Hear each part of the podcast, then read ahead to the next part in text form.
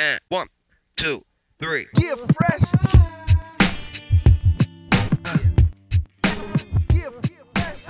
Buenas a todos y bienvenidos a un nuevo episodio del podcast de Cancha NBA. Hoy venimos aquí para hablar de uno de los podcasts referencia de NBA en España y también un poquito repasar la actualidad de la liga. Para ello, tengo el honor de recibir aquí a Manu Planetario. Manu, ¿qué, qué tal estás? Muy buenas, ¿qué tal Marcos? ¿Cómo estamos? Y bueno, para los que no le conozcáis, que seguro que si tenéis Twitter y seguís la NBA, eh, algo por lo menos os, sonará. Eh, Manu Planetario, bueno, tuvo, estuvo en Planeta Obra durante siete años y recientemente, desde la temporada 2014-2015, me parece, ¿no, Manu? Si no, corrígeme, eh, ya la octava temporada del podcast, eh, de NBA Adictos, eh, un podcast que, bueno, podéis encontrar en, en todas las plataformas. Luego, también hablaremos de, de, Twitch, que también estáis ahí metidos, pues, sobre todo para el tema de las entrevistas. Y antes de nada, Manu, ¿quién es Manu Planetario? Muy buenas. Eh, bueno, eh, antes de nada, tú mencionabas eh, Twitter, me hace mucha gracia porque mucha gente, me, sobre todo gente que nos está descubriendo últimamente por Twitch, que luego comentaremos, que, me, que luego me conoce primero por el programa y luego por Twitter y dice, no pareces la misma persona. yo, yo, es que en el programa intento ser objetivo, intento, no, no, siempre lo cumplo, no siempre lo consigo, pero intento ser más objetivo. Twitter es, pues lo que es Twitter, ese, ese sí. cajón desastre donde de repente... Mmm, eh, en lugar de pegarle una más a la contestación a la persona que tienes al lado, pues sueltas una rajada en Twitter y te quedas más ancho que, que, que largo. Nada, yo, yo, soy una persona que acabó en la radio por, por, casualidad, después de una noche de copas con un amigo que, que trabajaba en Radio Obradoiro. Y hablando de música, me dijo, ¿y por qué no te vienes mañana al programa? Y digo, pues venga, pues voy. Tal.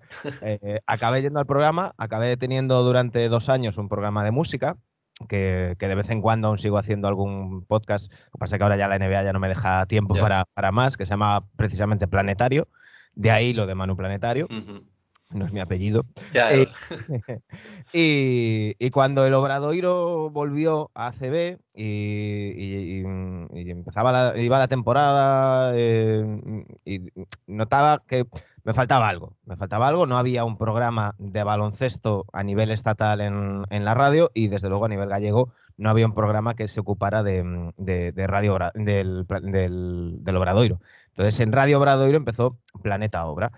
Eh, mientras íbamos con, con, Planeta Obra, esa aventura, como decías antes, duró siete temporadas. Eh, perdón, ocho temporadas, siete años. Uh -huh. y, y, mientras estábamos con esa, con esa aventura, eh, aproveché para retomar mm, eh, NBA Adictos.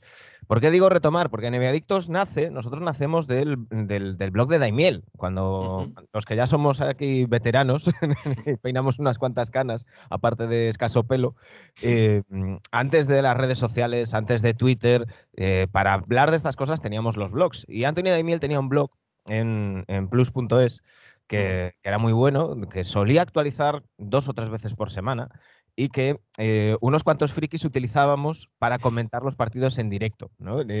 Estábamos viendo el partido de madrugada, entonces ahí com comentábamos. ¿Qué pasó? Llegó Pau Gasol a la NBA y ese, mm, ese foro se empezó a llenar de opiniones del tipo mmm, eh, Gasol es mejor que Jordan, porque la noche anterior mm, Gasol había hecho mejores números que Jordan en un Grizzlies Wizards de Jordan con 40 años, ¿no? Uh -huh. y, y, toda esta gente que llegaba pues del, del marca, hablando claro, claro y pronto, y, y, y, claro, los que ya llevábamos ahí un tiempo no nos sentíamos cómodos en ese tipo de discusiones. Eh, siempre habíamos hablado de baloncesto sin importar la bandera de, de, de los jugadores, y, y, sí los equipos, pero, pero la bandera no y acabamos escindiéndonos y creando nuestro, nuestro propio blog. Ese fue el blog de Neve Adictos, el, el, el, germen primigenio, por decirlo de alguna manera.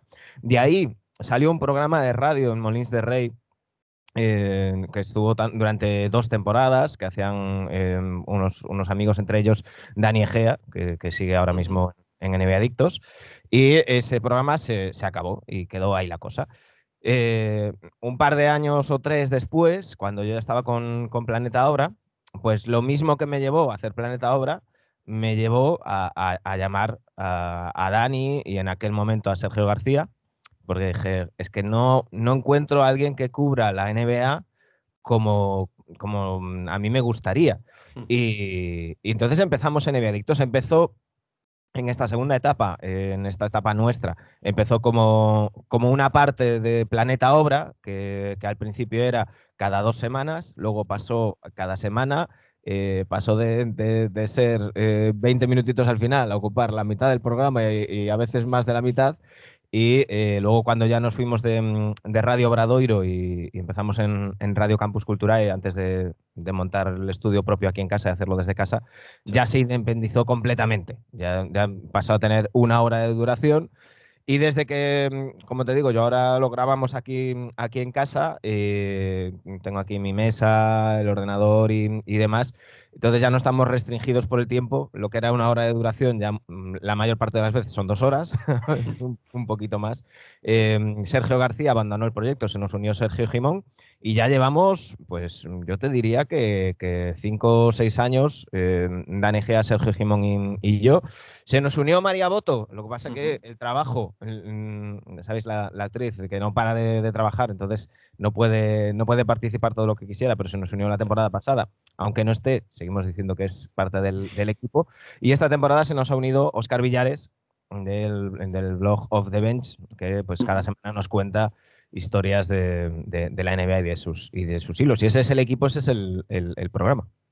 Y bueno, ahora estaba revisando ayer un poquito, por ejemplo, en Evox, que tenéis eh, 2.000 suscriptores, me parece que son, pero bueno, aparte estáis en, en todas las principales plataformas de, de podcasting. Eh, nos acabas de contar un poco cómo, cómo son los orígenes. Eh, cuéntanos también un poquito cómo, cómo es el día a día, porque al final eh, tener un podcast, yo por lo menos que empecé hace, hace un año, no, no supuse, y eso que yo tengo un episodio semanal, que sería tanto trabajo.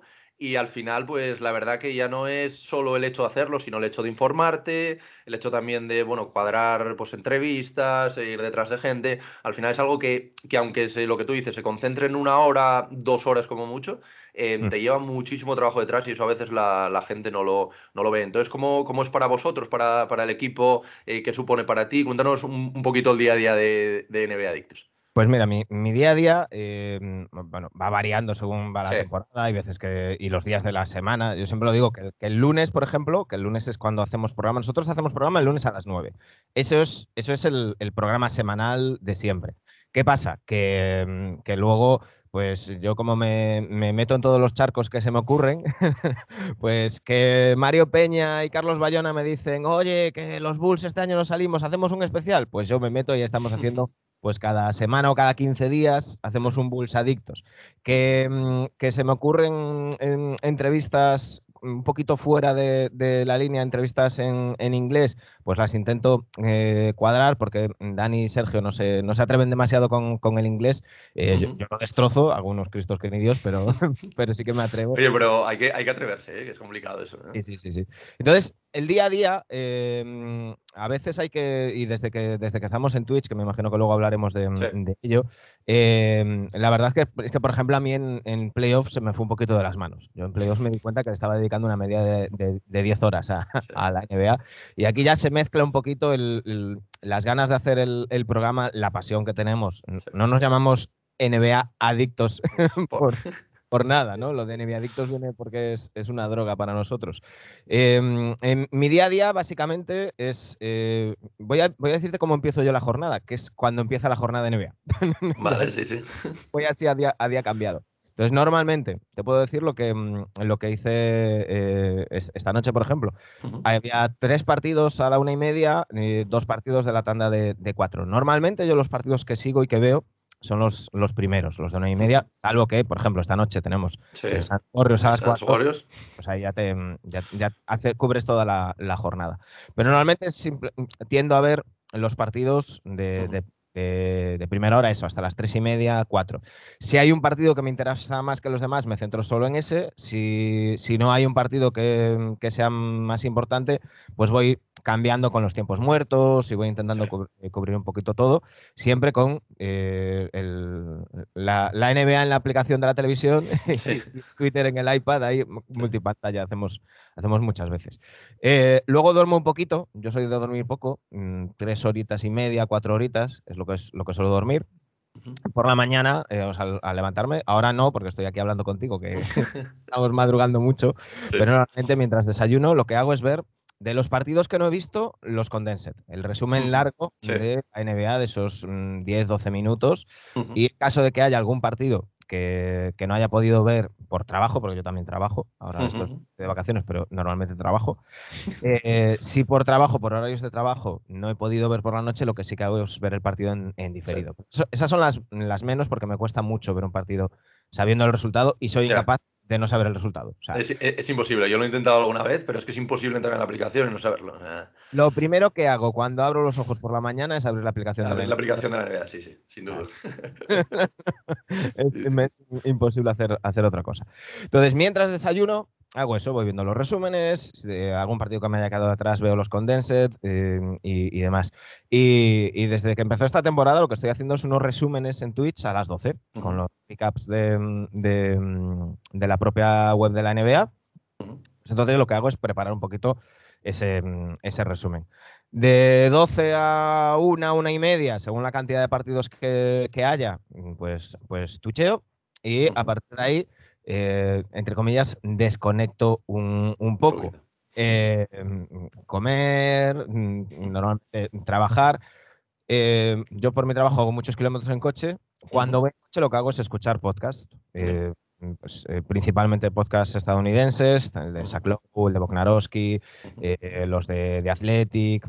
Hay, em, hay un montón de, podcasts hoy en día que, que, están muy bien y que cada uno te va dando cosas distintas que, muchas veces aquí no se comentan. Eh, hay, hay, podcasts en castellano que están, que están muy, muy, muy bien. Eh, no quiero mencionar a ninguno por no dejarme ninguno, pero el otro hablábamos por Twitter y salía una lista de, de, 10 o 12. Y, y, esos también intentas, intentas escucharlos. Eh, además de eso, mm, soy suscriptor de, de, Athletic y fan total y absoluto. Intento leer los máximos artículos de, de, Athletic porque suelen ser análisis en, profundidad. Em, aquí muchas veces la, prensa se queda pues, en los jugadores españoles o que han pasado por equipos españoles y luego en los grandes, ¿no? que si LeBron ha hecho esto, que si Curry ha hecho esto otro. En cambio, para, buscar un análisis de, cómo están jugando, por ejemplo, los Suns, pues lo tienes más, más complicado. ¿no? Em, siempre digo que hay el, la excepción de Juan Marrubio, que sí que hace artículos cuando de esos muy, muy profundos y muy bien hechos, pero en general, pues, pues, pues cuesta un, poquito más.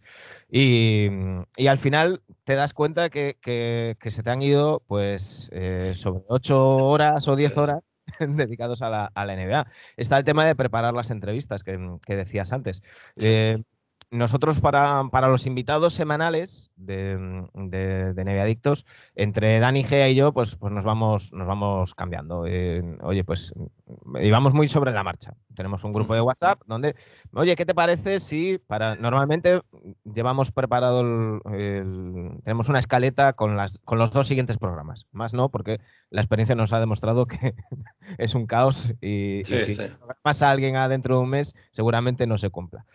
Y entonces vamos sobre la marcha. Oye, ¿qué te parece si mm, esta persona eh, para tal día? Oye, pues sí, mm, inténtalo. O mira, voy a intentar yo a, tal otro. Entonces por ahí vamos, vamos trabajando sobre ello. Y además de eso, pues eh, ya desde hace dos o tres años a mí se me ocurrió pues contactar con em, tanto periodistas, hemos tenido también exjugadores em, de, de la NBA Mm, que, están, que están en los medios estadounidenses, que aquí normalmente no los, no los solemos eh, leer, ni, ver, ni, escuchar. Digo, oye, pues me interesa ese punto de vista. Entonces, eh, de vez en cuando, mm, pues intento buscar entrevistas en, inglés. Eh, ahí, claro, vas dependiendo de los demás. A veces pasa como esta semana, que, hemos tenido el miércoles al entrenador de jugadores David Thorpe y ayer a Eric Nem, el periodista de Athletic Mm, que cubre a los backs. Entonces se me acumula un poco el chollo. Eh, las entrevistas en inglés, pues lleva más trabajo prepararlas. Claro. evidentemente tienes que tener ahí más cosas, más cosas preparadas. Y luego el trabajo de traducirlas, doblarlas y, publicarlas. Que para que te hagas una idea, una entrevista de una hora me puede, porque yo no soy traductor y, una hora me puede llevar fácilmente eh, 6, 7 horas traducirla, más luego el, doblarla. pero es un vicio. Además, esas son siempre las que menos ve la gente. tanto, tanto la original en inglés como la doblada son las que menos funcionan. Pero a mí me, produce mucha satisfacción. Creo que es una cosa de la, eh, que nos diferencia del, resto de podcasts en, en Adictos. Y creo que aportamos cosas que están, que están muy bien. Em, ayer, por ejemplo, charlando con, con Eric Nem, eh, nos comentaba una anécdota que yo no conocía, que no sé si la gente conoce, hablando de él, la temporada rookie de, de Giannis Antetokounmpo y lo mal que se llevaba con Chris Middleton. Que, nos contaba que, peleaban por el mismo, por el mismo lugar.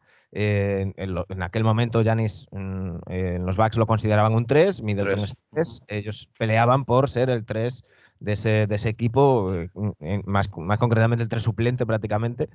Y los entrenamientos se daban. Mm, de hecho, nos contaba que, que cuando llegaron los padres de Antetokounmpo a Milwaukee, al volver de un entrenamiento le dijeron, oye, ¿y, esos arañazos y eso que tienes eh, tal? Y decía, no, mira, hay un tío que se llama Chris Middleton, de puta, me voy a hacer sus minutos porque es un cabrón, porque tal, no sé qué.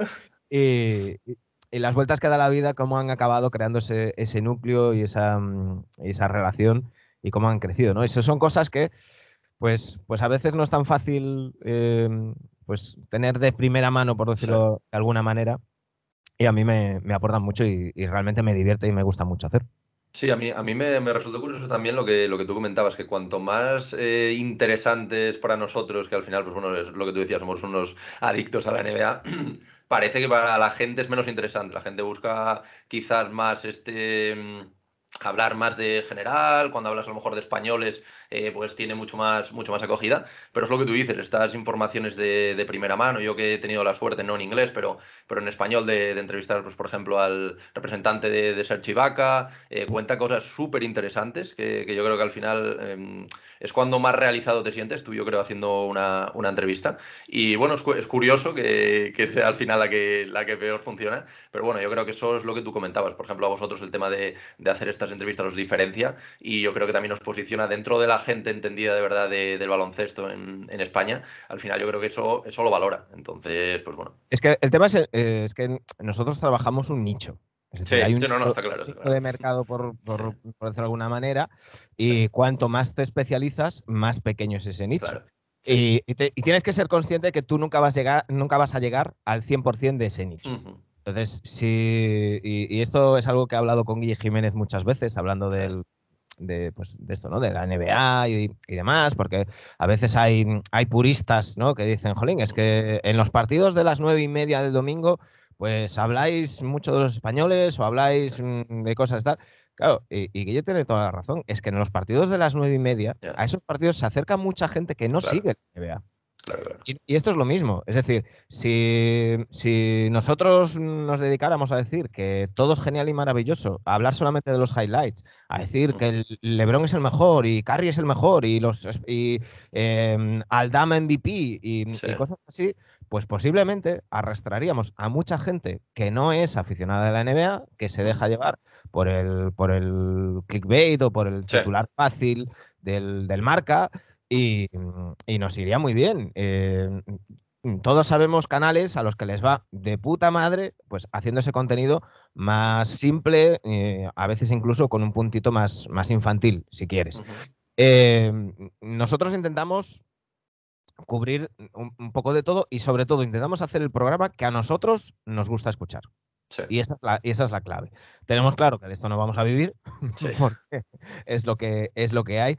Pero, pero bueno, eh, respecto a las entrevistas que, menos funcionan, mm, un poco lo que, lo que tú decías, pues, pues hablando precisamente con Guille también, hace, hace un tiempo me decía un día cenando, oye, eh, es que al final vosotros os vais a convertir en esa, esa banda mm, que, los grupos dicen, ah, sí, sí, era mi banda de referencia, pero nadie iba a verlos ni nada y comprar un disco.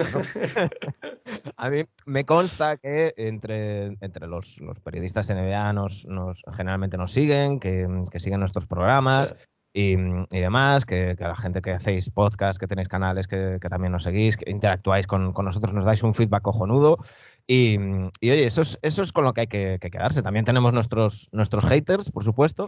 Eh, yo como además mm, me meto en todos los charcos, pues lo personalizo un poco más. Y desde aquí le pido disculpas a Sergio Jimón y a Dani, eh, a Dani Luego, claro, la gente en, los comentarios de, de, iVox, por ejemplo, eh, tenemos, tenemos un, un, hater al que le tengo muchísimo cariño ya, que se llama Piti, que eh, eh, prácticamente en todos los programas pone un comentario para ponernos a parir. Que digo, oye, para no gustarte, tío, estás todos los días ahí.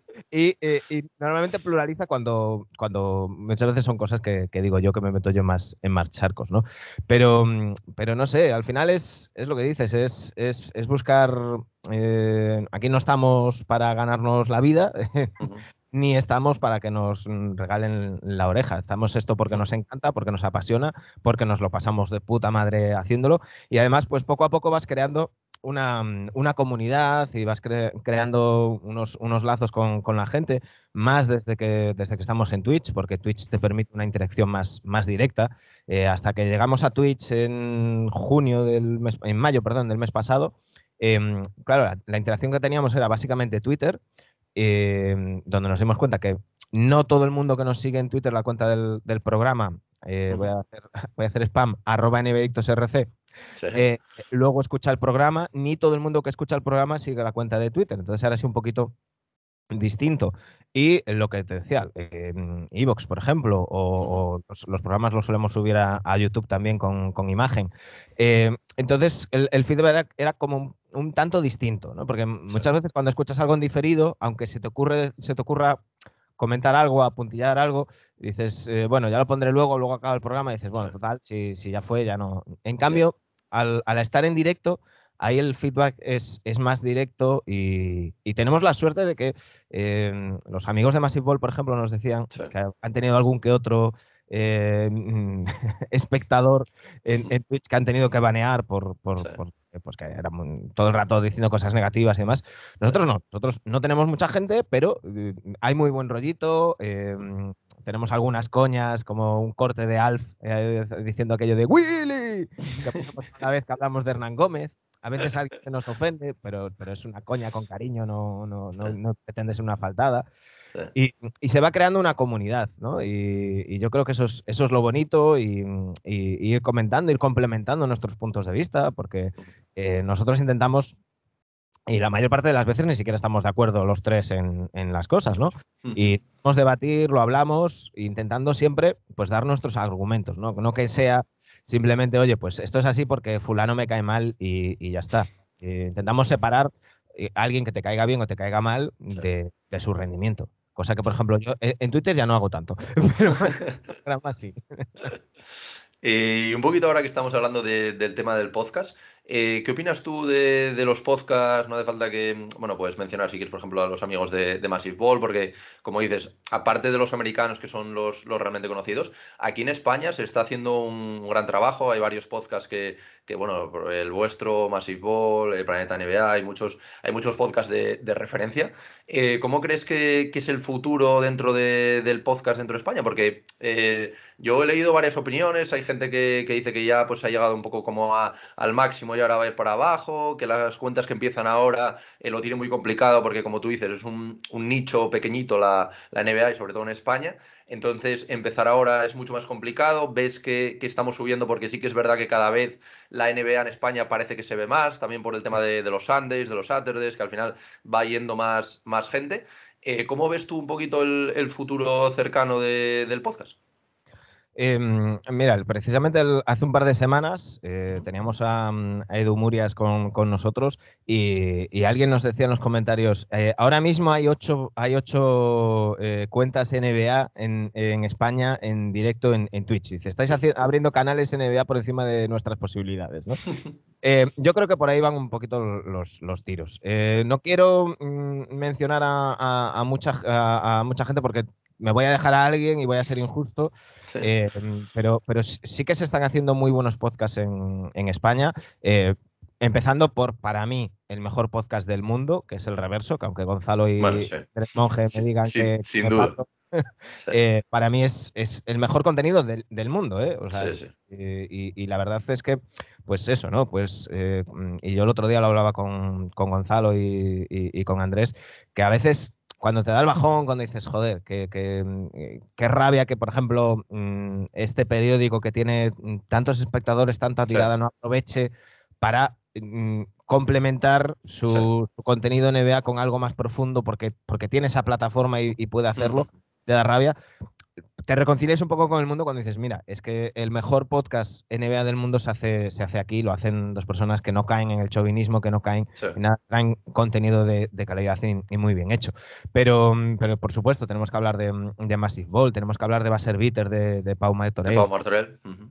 Eh, eh, Planeta NBA ya está, ya está a otro nivel. Sí. Eh, Tony, Tony y, su, y, su, gente están, están, están muy arriba.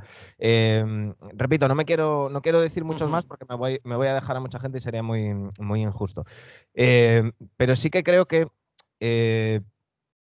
hemos, estamos en un momento donde mmm, se ha democratizado mucho el acceso a hacer un programa. Cuando nosotros empezamos, eh, nosotros teníamos el podcast porque lo hacíamos en la radio. Es decir, eh, yo iba a la radio, a Radio Bradoiro en Santiago de Compostela, grabábamos allí, me llevaba un pinchito el USB y desde casa lo subía, lo subía a iVoox. Eh, pero hasta tres o cuatro años después, Mm, no, no, pude montar el estudio casero que, que, que, tengo ahora. Ahora mismo, realmente, eh, pues con, con, un micro y un portátil, pues ya tienes, ya tienes un, un, podcast. Eso tiene muchas cosas buenas, pero también tiene algunas cosas malas. Es que, que se, se, sobreexplota también, sí. que, que, luego también hay, vemos a veces podcasts que, duran dos o tres meses, pues porque a lo mejor están un poquito menos trabajados sí. eh, y, y, y, la calidad pues, pues quizás no es tan buena de, de sonido, por ejemplo, que, sí. creo, creo, que la gente también cada vez es más exigente en ese sentido y me parece, me parece algo bueno. Y, y yo creo que a nivel podcast, es decir, a nivel, por ejemplo, las escuchas de, de iVoox o eh, ahora que está, estos días que está tan de moda el Wrap de, de Spotify, sí, de Spotify. yo creo que eh, ahí vamos a tocar un poquito techo. Yo creo que ahí se va, se va a estabilizar, porque al mismo tiempo es lo que decimos, ¿no? Hay, hay un nicho y, y muy poca gente eh, es tan friki como yo como para escucharse en 20 podcasts semanales. Entonces, sí. al final la gente pues porque llegó antes a un programa o porque eh, tiene más simpatía por quien, por lo hace, por el motivo que sea, al final se, queda más con, con, uno y con dos o tres que mm, son más, más ocasionales. Eh, no creo, no soy tan catastrofista como, como otros que dicen que, esto es una burbuja que va a estallar, pero sí que creo que a nivel podcast, a nivel de simplemente audio, sí que se ha tocado techo. Eh, otra cosa es que pues haya en, en, el panorama que tenemos actualmente haya gente que diga, pues mira, de esta manera si no voy a crecer más, no me compensa y se quede por el camino, como se han ido quedando otros podcasts por, por el camino, y entonces la cosa se concentra un poco más y por ahí se, los, los que sobrevivan puedan, puedan crecer. Pero con el panorama actual mmm, lo veo un tanto complicado. Y más ahora que los grandes medios se están metiendo, están viendo que el podcast funciona y pues sí. tenemos a, a la SER apostando por, por, podcast, tenemos ahora a AS apostando por podcast, eh, mínimo de veteranos un podcast que, es, que sí. está muy bien. Y, y eso, pues evidentemente a los pequeñitos nos influye, no. nos afecta. Entonces, eh, yo creo que, que por ahí quizás hemos tocado, hemos tocado techo, pero por otro lado, Mm, ha aparecido Twitch, que, que, si quieres entramos ahora a hablar del, del vale. tema, que yo creo que por ahí es, es la manera de, de, de, de, ir creciendo, porque cada vez más gente accede, accede a Twitch y, y, sobre todo lo que te decía antes, la interacción directa para mí es algo, es algo básico. Sí, ahora, ahora iba a entrar, eh, pero antes de, pasarnos ya a hablar de, de Twitch, de las nuevas plataformas, de qué, de qué opinas tú sobre, sobre esto, eh, sí que me gustaría también, pues es lo que tú comentabas, al final eh, la mayoría, por no decir de casi el 100% de la gente que hacemos podcast de NBA, eh, aparte de que tardamos muchísimo tiempo, tanto en prepararlo, conseguir invitados, luego en pues, bueno, poner, eh, ponerlo todo bien para poder subirlo a las distintas plataformas, eh, yo, creo que, yo creo que al final la gente tiene que valorar que nosotros no estamos cobrando nada de esto. O sea, esto lo hacemos al final por el puro placer de, de hacerlo.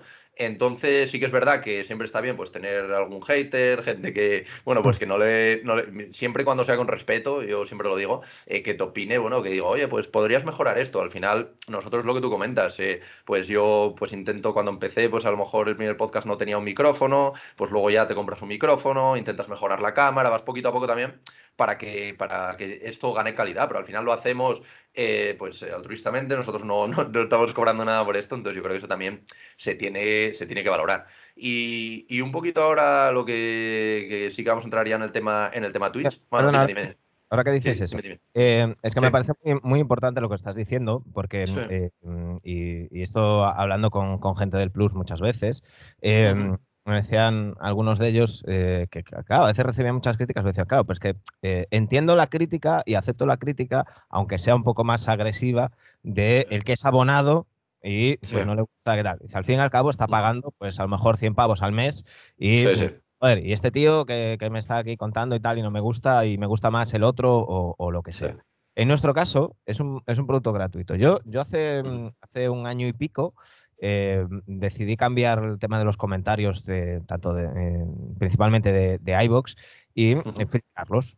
Entonces yo, doy el, visto bueno para los, para los comentarios. ¿Por qué? Porque aparecieron un par de personas que mm, no eran... eh, antes te mencionaba a Piti Díaz. Piti Díaz es, un- es una que nos entra prácticamente en todos los programas a decir que lo hacemos como el culo, pero lo dice muy bien y de una manera respetuosa. Con lo cual, ante eso, oye, a mí lo que me queda es decirle, pues como le decía ayer, digo, joder, pues mira, eres nuestro, nuestro oyente más fiel, quien más interactúa Sí, sí. Creo que no tienes razón en lo que dices por esto, esto, esto, otro, pero Sí. oye, gracias por estar, por estar ahí. Pero hay veces, y hace un año y pico, pues nos, nos pasó además con una persona que comentaba en anónimo que lo único que se dedicaba era a insultar. Pues dices, oye, pues mira, no, mira, esto es gratuito, no te mola, no lo escuches. No lo escuches. Es así de, Ujú. así de sencillo. Y es lo que dices tú, nosotros no, no cobramos, no cobramos nada. Eh, ahora que estamos, nosotros tenemos un, un Patreon que, mm, que en su día nos planteamos, porque esto hablamos muchas veces de la monetización de los podcasts y Sí. demás. eh, los podcasts funcionan eh, monetizados si, si, si tienes una base potente y si ya empiezas, esto es mi opinión, si ya empiezas monetizando desde el minuto cero.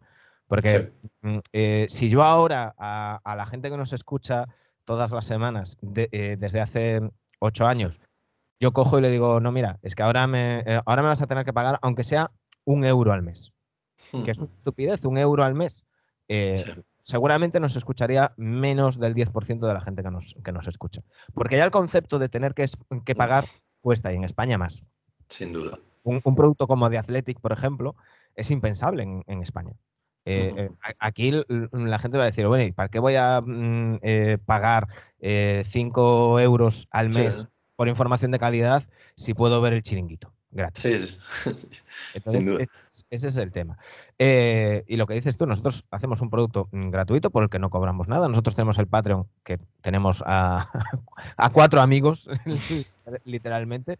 Y eh, sí que tenemos ahora un poquito más mm, eh, por, por- por Twitch, los las suscripciones de, que, ahora, que ahora hablaremos, y que es algo que nosotros reinvertimos en sortear camisetas para la gente que nos, que- que nos ve. Es decir, no, Sí. lo único que intentamos es que no nos cueste dinero. Sí, sí, sí, sí. pero nada más. Y ante eso, oye, eh, si no te gusta, hay tropecientos podcasts de, de NBA mm, que, que te van a gustar más de lo que, de lo que hago yo. Y a, a lo mejor simplemente no soy tu programa, no soy el perfil de programa que, quieres ver, o simplemente mm, eh, este tío que, que te habla mm, te cae como el culo. Y, y ya está, ¿no? Y, y- y es, muy, es muy sencillo. Pero en ese sentido, quitando ese, ese momento en que tuve que cambiar los, la moderación de los, de los comentarios, quitar los Sí. anónimos y, filtrar, en el resto es, es lo que te digo. Yo creo que tenemos bastante suerte. No nos han tocado demasiados haters y estamos muy contentos, la verdad.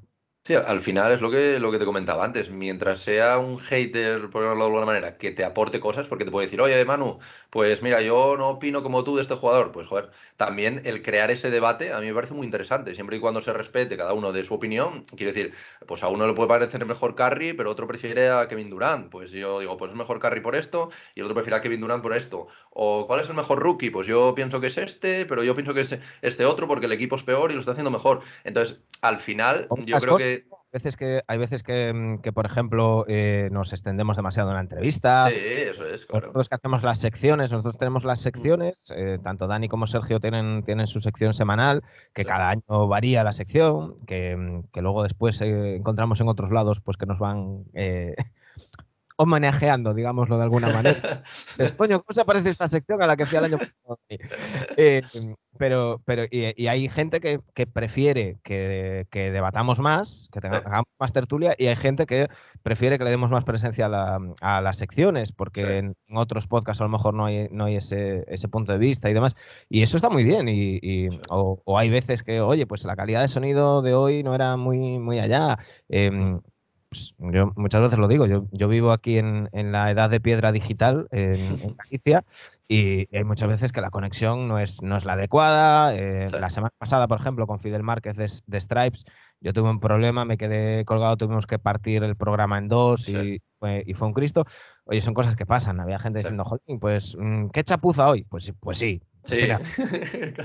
Pero ya, no, puedo, no puedo hacer nada. Las críticas, cuando son constructivas, yo, yo, prefiero a alguien que me haga una crítica constructiva y hecho, eh, pues, pues quizás los más críticos somos nosotros mismos. O sea, si, si vierais el chat interno que tenemos Dani, Sergio y yo, eh, pero no, eh, sois muy duros con vosotros mismos, ¿no?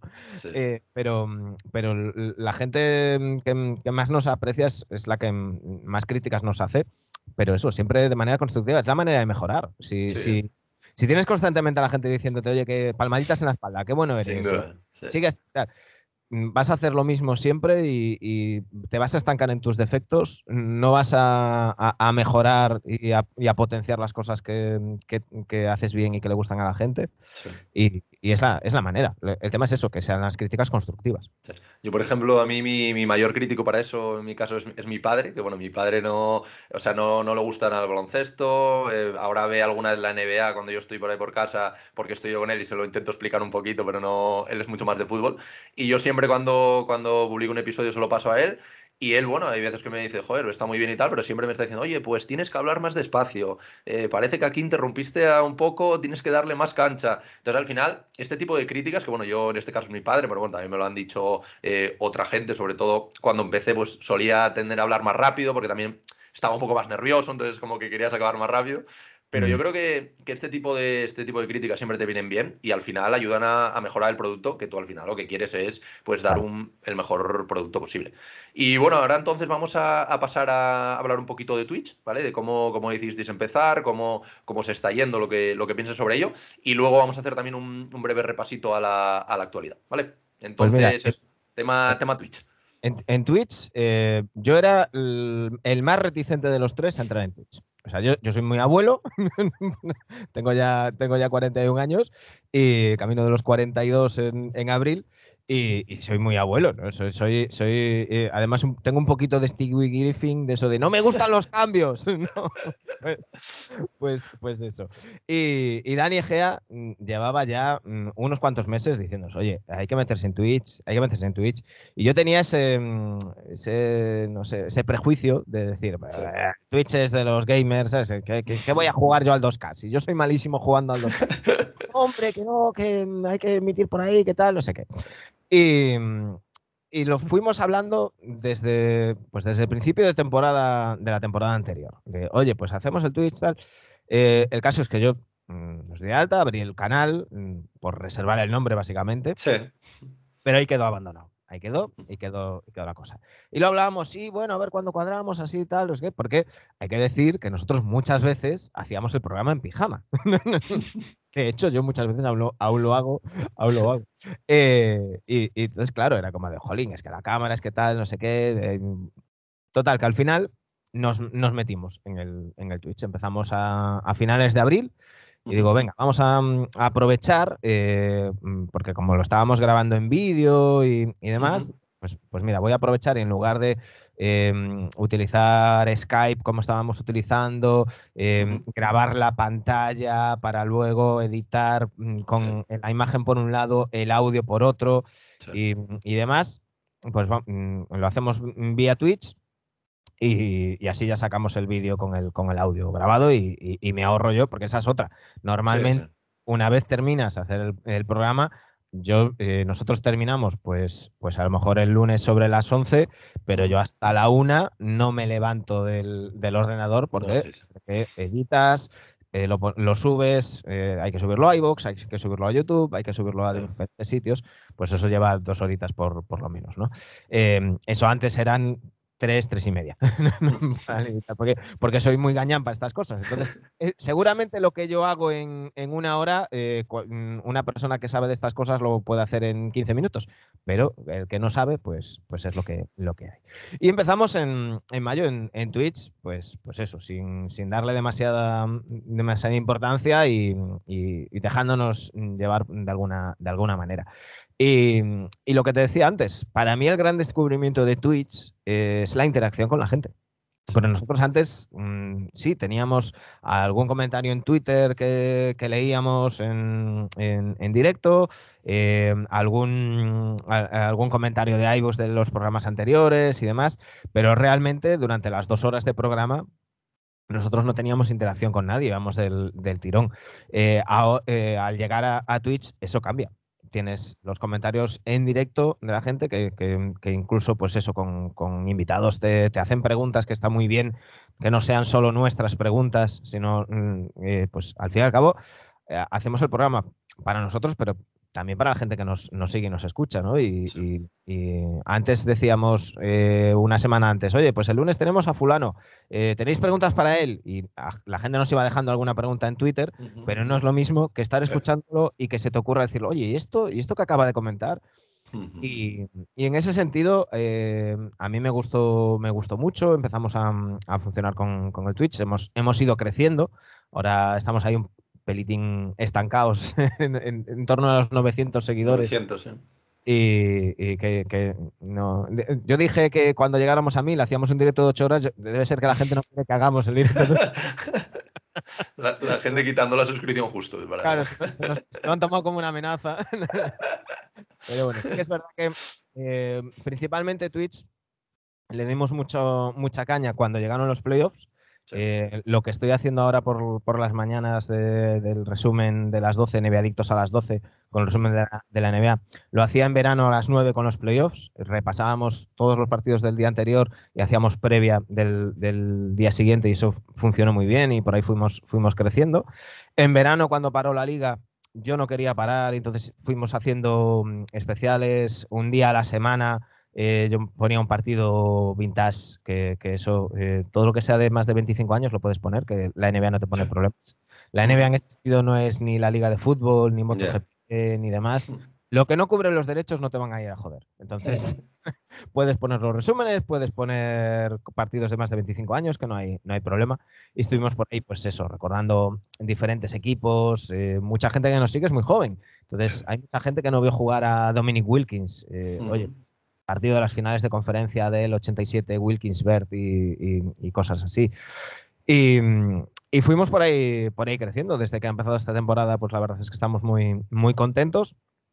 Vamos creciendo cada vez más y, la verdad es, eso. Se crea prácticamente una comunidad. Eh, lo que hablábamos antes, pues eh, los días de programa quizás es eh, cuando menos gente tenemos porque coincidimos en horario. El, el, horario de 9 de la noche pues es donde la mayor parte de, los canales de, NBA de, Twitch se conectan a esas, a esas horas.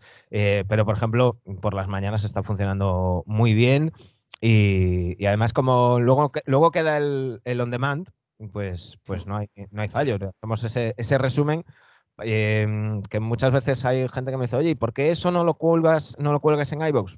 Pues porque nos apoyamos principalmente en las, en las imágenes del resumen del partido y no tiene ahí mucho, mucho sentido tirar de tirar de, audio para, eso. Eh, que te has levantado y vas a, vas a ver un partido y no quieres que te destripen nada, oye, pues a las 5 de la tarde te conectas, lo ves en, diferido y está. Y la verdad es que muy bien, ¿eh? se crea un, eh, una, comunidad muy chula. Eh, tenemos ahí unos cuantos que, están al pie del cañón todos los días. Eh, lo que te decía antes, se crean ya coñas, eh, hmm. como el, Willy y más. Y, más y más cositas que, vamos que vamos así haciendo y que se van generando pues en los comentarios y, y demás y, la verdad es que, es que yo, que era el más reticente, pues para que te hagas una idea, en el mes de noviembre he estado en directo en Twitch más de 60 horas. Sí, sí, la verdad que yo, yo en el caso todavía no he empezado, que es una, una idea que tengo, porque de hecho, bueno, me pasó un poco como, como a ti, que ya pues me hice la cuenta un poquito para reservar también el, el nombre.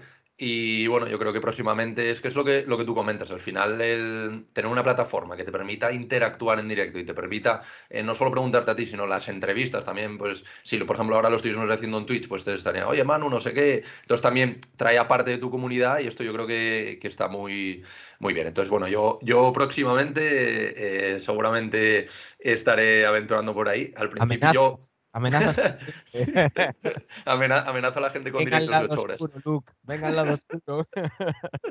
Tal cual. Bueno, pues oye, si te parece, vamos a. Ahora pasamos, ahora que ya hemos tocado un poco todo el tema de podcast, nos has contado cómo, cómo va todo, todo el tema de NBA Adictos, el tema de Twitch, que me parecía muy interesante saber tu opinión. Vamos a repasar un poquito la clasificación, ¿vale? Para estos últimos 15, 20 minutos de, programa, ¿vale? Eh, voy a ir leyendo primero un poquito cómo está la clasificación después de los partidos de esta noche. Y luego eh, vamos a comentar un poquito las decepciones y, la, y los que nos han las sorpresas de, este primer, creo que va como un 20% más o menos de temporada. No, no, ya un ah, cuarto. Bueno, claro, va, 25, 21 partidos. bueno, hay algunos que llevan más, como, como los Bulls, que ya llevan 23. Pero, pero 21 partidos ya. Pues a ver, vamos a ver. Bueno, eh, vamos a leer primero la clasificación, ¿vale? La, voy leyendo.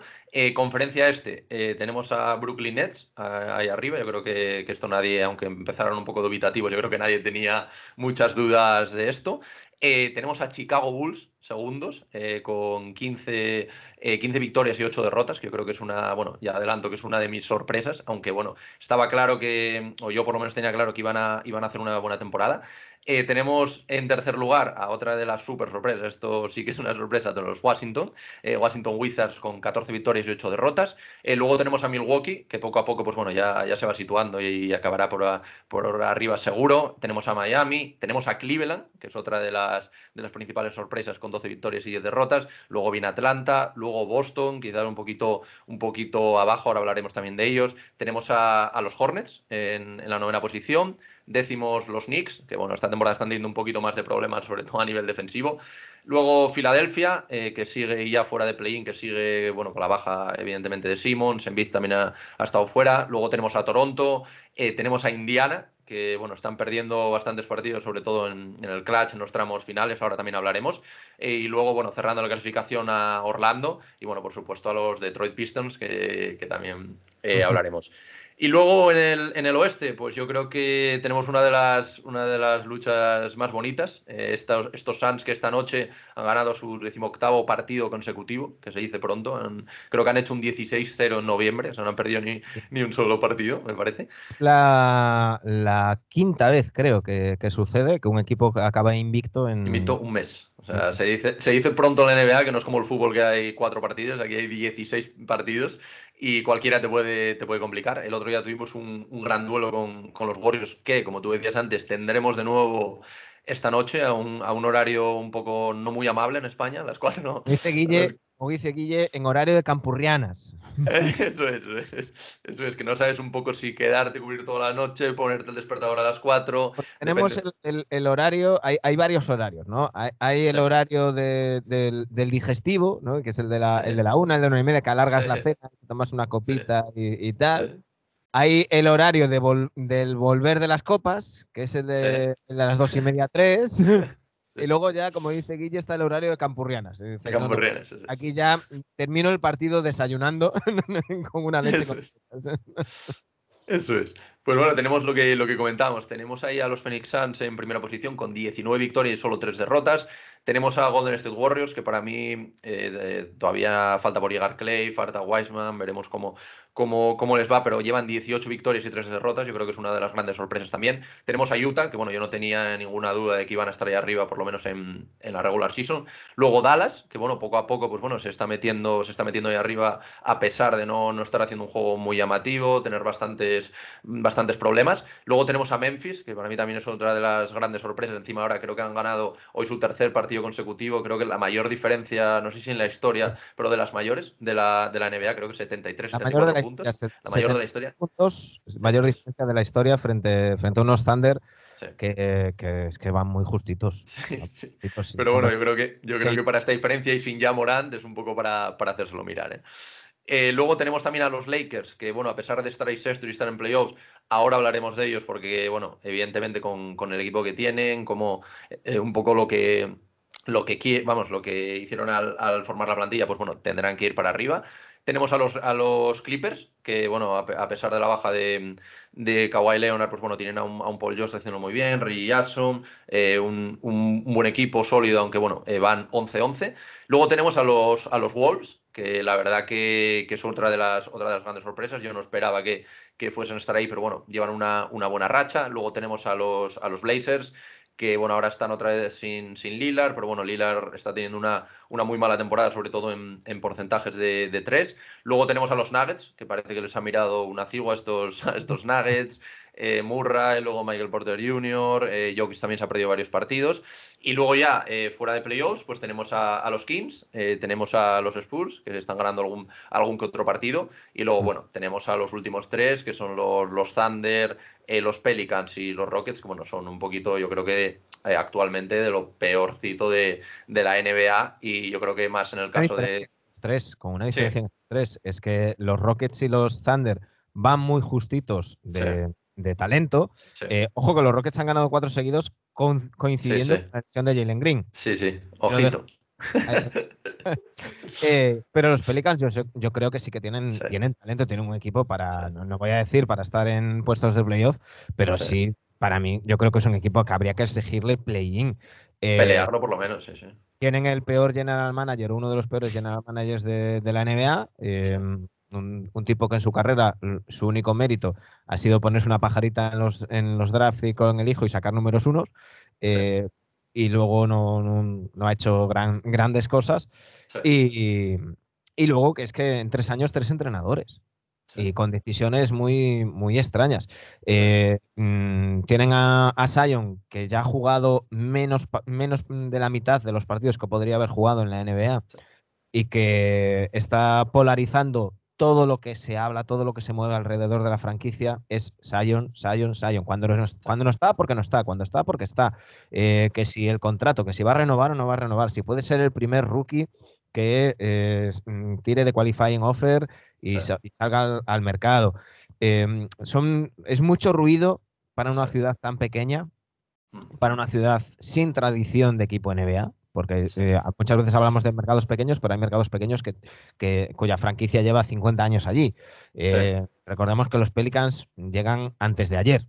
Sí, con, sí. Con, con, primero los Hornets y, y luego ya los, los Pelicans.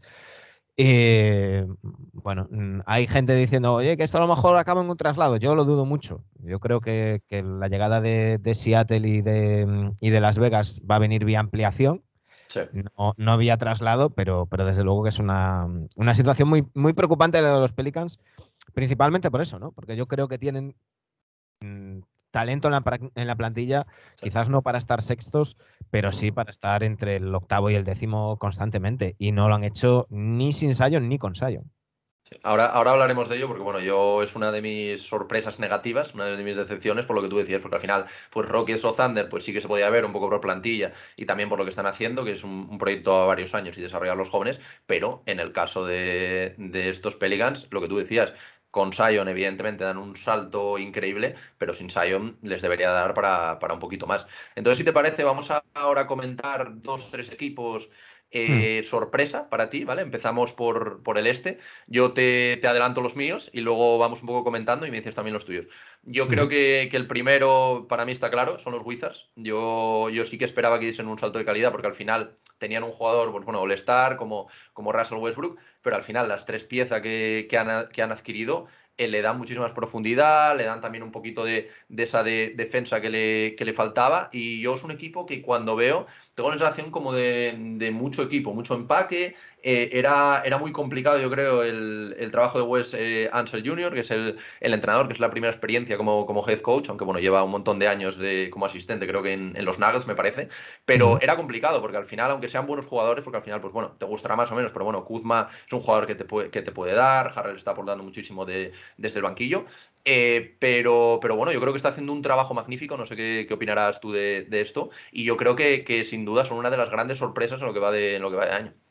Mira, yo creo que los Wizards, eh, y aquí voy a ser un poco populista, eh, cuando te quitas a Westbrook de encima, solo puedes mejorar.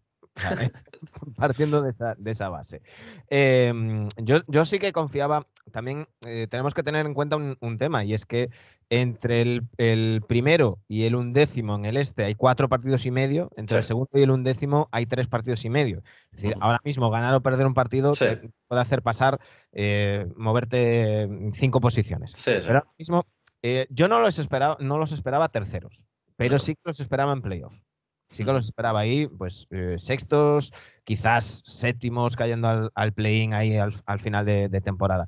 ¿Por qué? Primero, lo que, lo que te decía, te- te quitas de encima a Russell Westbrook, que es un tipo que es un extraordinario atleta que juega individualmente a un equipo, a un deporte que se juega en equipo. Entonces, Russell Westbrook te garantiza números, te, te garantiza triples dobles, pero te garantiza pérdidas, te garantiza las peores decisiones de un jugador en los últimos tres minutos de un partido. Y, y eso se, se nota. Eh, estamos hablando de un jugador que el año pasado, cuando Bradley Bill estaba peleando por ser el máximo anotador de la liga, Russell Westbrook tiraba más que él. Ujú. O sea, e- e- eso te dice lo que es Russell Westbrook. Es decir, tienes a un tío en tu equipo que las está metiendo todas y tú con tu 20% en triples tiras más triples que Bradley Bill. O sea, algo no funciona ahí. algo, algo no, está, no está bien. Em, pero ya no solamente que te libres de Russell Westbrook. Lo han hecho muy bien en los despachos los Wizards. En dos años han, tras- han cambiado el contrato tóxico, por decirlo de alguna manera, de John Mm. Wall, al que ya sabemos cómo está ahora en, en Houston, Sí. por un equipo. Es que se han traído un equipo. Porque es que ya no solamente que te traigas a, tíos de perfil medio como Cadwell Pope, como Kuzma y como, como Harrell, sino, que son tres tíos que vienen de jugar en el mismo equipo, que ya se conocen, que se llevan bien, que, que saben perfectamente su rol. Em, dos de ellos, Ketavius Caldwell Pope y Kyle Kuzma, que no están obsesionados con sus estadísticas individuales, sino que se quieren reivindicar como jugador, eh, aportando en defensa, aportando em, otras cosas completamente distintas. Y luego un tercero, que es Montrezl Harrell, que termina contrato, que sí que es un poquito distinto en ese sentido Harrell, Sí. pero que en un ambiente como, como el de Washington, en unos Wizards como, como están, saliendo desde el banquillo, queriendo sacarse un contratazo, te, va, te garantiza un temporadón.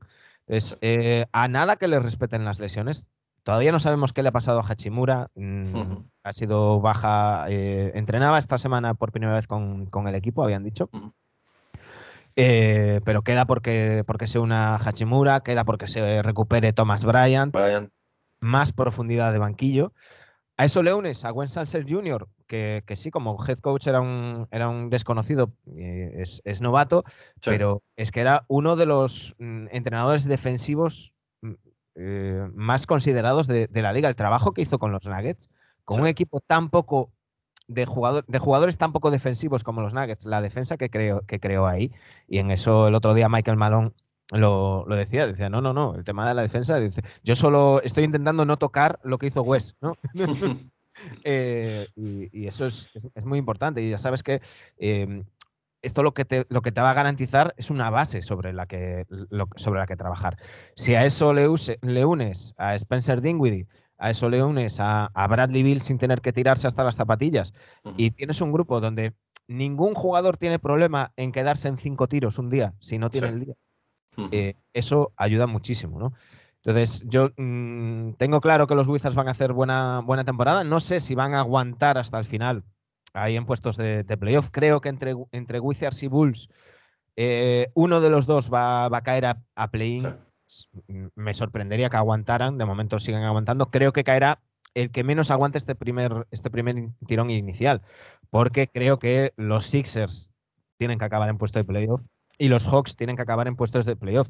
Eso llevará a que caiga posiblemente Cleveland Sí. y a que, y a que caiga uno de estos dos. Eh, puedo equivocarme, me gustaría equivocarme, ¿eh? me gustaría que estos, que estos dos equipos que han empezado así, así fuertes eh, mm, pues hicieran, lo hicieran bien y, y siguieran en, en playoff. Eh, creo que se lo merecen y que, y Sí. que estaría bien que el, que el dios del baloncesto premiara estos, estos esfuerzos y estos, estos cambios que se, han, que se han hecho. Y me gusta mucho lo de, lo de Wizards y, es que además son, son un equipo divertido de ver. Son un Sí. equipo divertido de ver que, que Sí. a- en los que ves muchas, muchas diferentes soluciones dependiendo lo que te decía antes, ¿no? Dependiendo de quién, tenga el día. Pues hay, días que, que Bradley Bill em, está espléndido y entonces Dingwiddie tira cinco veces, hay días que es al revés. De repente un día Kusma tiene el día en ataque y pasa de, los cinco o seis tiros a tirarse 12 y, te hace casi casi un triple doble. Y, yo creo que eso les da muchas opciones, eh, tanto en ataque y sobre todo defensivamente los estoy viendo muy bien. Sí, yo creo que la palabra que los define es lo que tú comentabas antes, ese equipo, que antes no, antes tenían lo que tú decías, la individualidad de Westbrook y ahora mm, parece que nadie piensa como en sus estadísticas, sino tengo el buen día, pues voy a tirarme más tiros. Entonces, esto al final es lo que les hace, yo creo también, estar ahí arriba y bueno, es lo, a ver si es verdad que pueden aguantar un poquito por lo menos y no, y no caer. Y luego mis, otras, mis otros dos equipos que tenía aquí como un poco como sorpresas, eh, bueno, por supuesto los, los Cavaliers, que yo creo que nadie, nadie esperaba que estuviesen ahí, y encima también con los revés que han tenido, el caso, de, el caso también de Sexton, de bajado la temporada, eh, han tenido pues bueno, varias, varias bajas, el tema de Mobley también. Y luego, bueno, evidentemente también los Bulls, aunque bueno, los Bulls sí que es verdad que no lo metería tanto en sorpresa porque a pesar de, bueno, que están segundos en el este y seguramente pues bueno, no esperaban ni ellos mismos estar segundos en el este, pero es lo que tú dices, al final en el este ahora mismo eh, pierdes dos partidos y te pones octavo. Entonces yo no lo metería tanto en sorpresa, que sí que es verdad que es una sorpresa, porque para mí la verdad que tiene un equipazo, yo esperaba que, que entrasen en playoffs y bueno, están cumpliendo, pero sí que es verdad que el, tema de los Cavaliers me ha sorprendido bastante, también el tema del Big Ball, este del juntar también a, Mobley, eh, juntarlo con, con Jarrett Allen, el tema también de, Ricky Rubio desde, desde el banquillo, el tema de Garland, que yo creo que dado un pasito adelante. Sexton, lo que, lo que ha jugado, aunque bueno, todos sabemos que también es un poco un jugador bastante individualista, que peca un, peca un poco de esto, pero lo, ha hecho muy bien. Entonces, un poquito para acabar este, este repaso del este, ¿qué, ¿qué opinas tú de, estos Cavaliers? Que lo normal yo creo que es que acaben cayendo de ahí un poco por, por su propio peso, pero bueno, nadie les quita este 12-10 que, llevan a, que llevan ahora mismo, que yo creo que, que nadie se esperaba. Mira, yo los, los Cavaliers en, en, las previas yo los metía en play-in. Eh, Dani y Sergio no, estaban muy de, muy de acuerdo.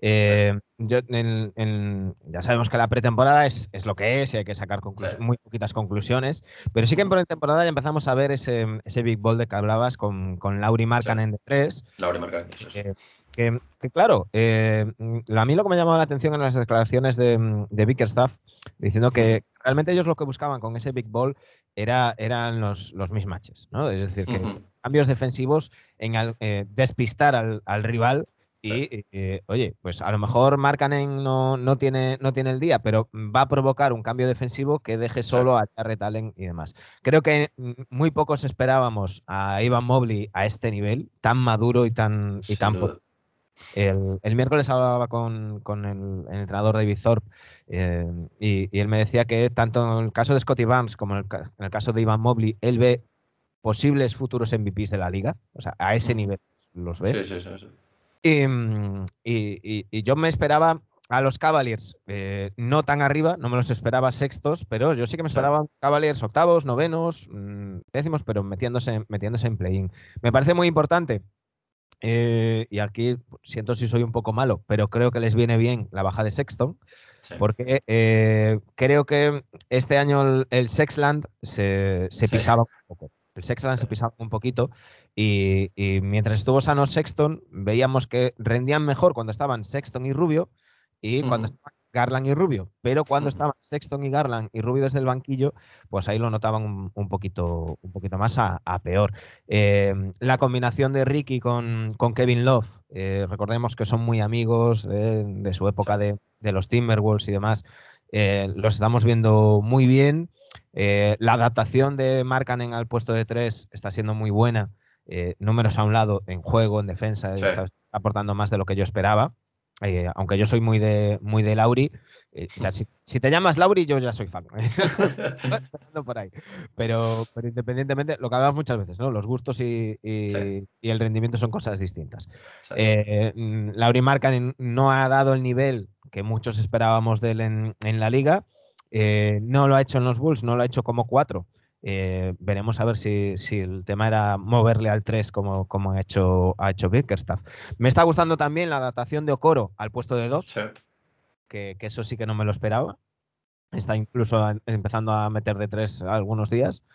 Y, creo que, que Bickerstaff está haciendo un trabajo brutal, pero brutal.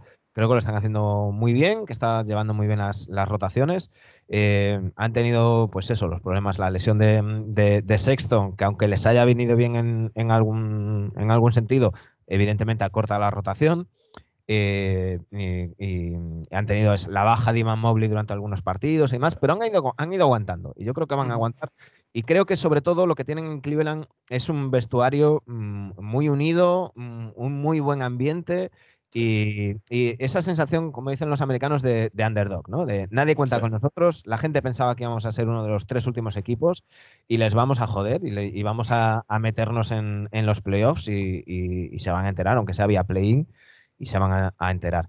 Eh, respecto a los Bulls, pues para mí no son sorpresa, pero tampoco, tampoco es que esperara nada de ellos. Es decir, yo debo de ser de los pocos que en pretemporada, cuando me preguntaban por los Bulls, contestaba, no lo sé.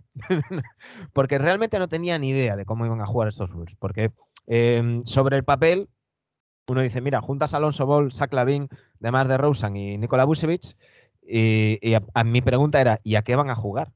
Porque si juegan rápido, eh, se va a volver loco para ir de un lado a otro de la cancha. Si juegan lento, desaprovechas a Alonso y a Lavín. Eh, bueno, pues, pues la respuesta es que, han, sabido adaptarse, que en algunos partidos han, ido variando, que han tenido muchísima madurez todos los jugadores, pero, pero quizás los que más, Alonso y Busevich, que son los que han renunciado a números individuales, para pensar en el, en el grupo. Se han sobrepuesto a la baja de Patrick Williams, que se suponía que iba a ser el que iba a defender ahí. El paso adelante de Alonso, que mm, ya sabéis que no es uno de mis jugadores favoritos, no es que me caiga excepcionalmente bien, pero está haciendo un año brutal y sobre todo en algo que para mí estaba sobrevalorada la defensa del, de Alonso Ball, no este año. O sea, este año está defendiendo de una manera brutal. Hasta esta temporada, Alonso era muy buen defensor de líneas de pase, de, contragolpe del rival, pero, pero en estático no, defendía nada bien. Este año en estático lo está haciendo de maravilla. Eh, el paso adelante de Lavín también en defensa. El paso adelante de DeRozan en defensa. El año pasado, DeRozan, lo que pasa es que, claro, como estaban los Spurs y tuvieron tan mala temporada, no nos fijamos, pero el paso de, adelante de DeRozan el año pasado en, la dirección, en, la visión de juego, en las asistencias, fue ya brutal en, San Antonio. Estamos viendo los frutos este año en, Chicago. Y, bueno, me, gusta que estén, que estén ahí arriba. Creo que están haciendo muy buen baloncesto. Creo que Billy Donovan, de hecho, ha sido nombrado entrenador del mes de, noviembre. Lo está haciendo francamente bien. Y, antes te lo decía, yo creo que o los, o los Bulls o los Wizards por lógica tienen que caer. Luego veremos, veremos a ver qué pasa con los Hawks, veremos a ver qué pasa con los Sixers, pero yo creo que son dos equipos que tienen que estar entre los seis primeros, que si no están entre los seis primeros es una mala temporada para ellos. Y dando por descontado que uno de los que están ahora mismo entre los seis primeros que cae son Cleveland Cavaliers, no creo que los Nets caigan, no creo que Milwaukee caiga, no creo que Miami caiga, mm. le toca a uno de estos dos. A día de hoy yo apuesto por los Bulls, pero creo que mm, dependerá de quién aguante el, tirón y, quien no pille una mala racha, que a veces también depende del talento, ¿no? Porque de repente pierdes, pierdes cuatro partidos seguidos que te tocan contra equipos potentes y pasas de estar segundo a verte séptimo y te puedes venir abajo, ¿no? Entonces creo que eso también va a ser un, factor. Pero está muy interesante la conferencia este. Sí, sin duda, sin duda, es una conferencia que creo que en los últimos años eh, acostumbrado un poquito al dominio del oeste, eh, ha, ganado, ha, ganado ha ganado muchísimo. Bueno, de hecho, el, campeón actual es del, del, este. Y ahora, si te parece, vamos a ir con, un, par de, un par de equipos de, sorpresas del oeste, ¿vale? Que, bueno, yo sobre todo, para mí, no sé lo que opinarás tú, pero bueno, dejando un poquito de lado a los Warriors, que al final, pues sí que es una sorpresa, porque al final, más o menos, con la misma plantilla que el año pasado, todavía sin Clay, sin Wiseman, eh, pues bueno, están ahí segundos en el, en el oeste, solo habiendo perdido tres partidos, sí. Me voy, a poner, medallitas. Me voy a poner medallitas. Yo me tiré a la piscina y, dije que Warriors campeones. Eh, eh, en la temporada. Yo dije que si Clay volvía al 85%, sí. campeones. Creo que, que están, están siguiendo el trabajo que, empezaron la temporada pasada, que ya se vio que entraron en play-in y, demás, pero esta vez con jugadores con básquetbol IQ con, los jugadores, con jugadores que encajan en el sistema de Kerr. Eh, no es lo mismo tener a un André Golada, a un Otto Porter Jr., a un, a un Bielicha, que, tener a Kelly Oubre Jr., que es un, es un grandísimo anotador, pero que tiene el básquetbol IQ de un zapato. Entonces, eh, eh, en, los Hornets se encaja de putísima madre, hace lo que tiene que hacer y es genial, pero no es un jugador para este sistema y para este, para este equipo. Creo que se han movido muy bien, que han firmado a los jugadores que tenían que firmar.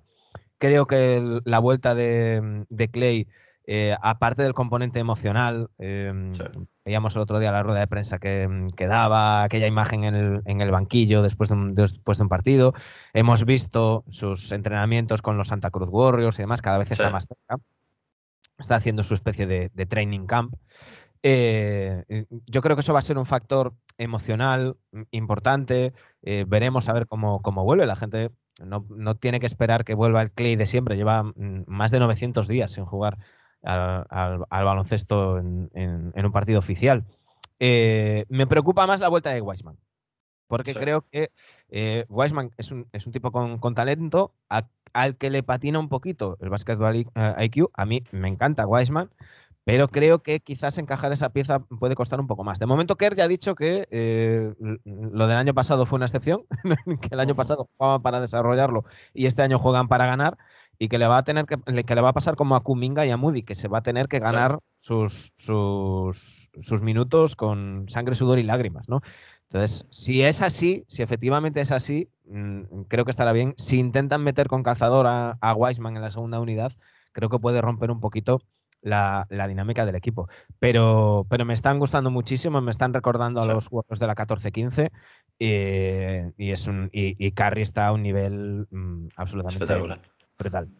Sí, también, bueno, el nivel de, de, Draymond, que parece que esta, esta temporada nunca ha dejado de ser un, un, grandísimo jugador, sobre todo a nivel defensivo, pero bueno, este año yo creo que eh, lo que tú decías, también un poco extramotivados por el tema de que ahora vuelve Clay, se ven que pueden hacer, que pueden hacer cosas y la verdad que, está dando auténticos recitales defensivos y sin ser él tampoco un jugador muy alto, ni ser eh, especialmente, no sé, un, Rudy Gobert, aunque luego, pues bueno, no te guste eh, a lo mejor cómo, cómo sale a defender, pero bueno, no teniendo esa, esa presencia que puede tener, pero es un jugador súper intenso y que ahora creo que los Warriors son la mejor defensa de la NBA si son en gran parte por él no solo intensidad, es que Draymond Green técnicamente es de los mejores defensores de la, historia.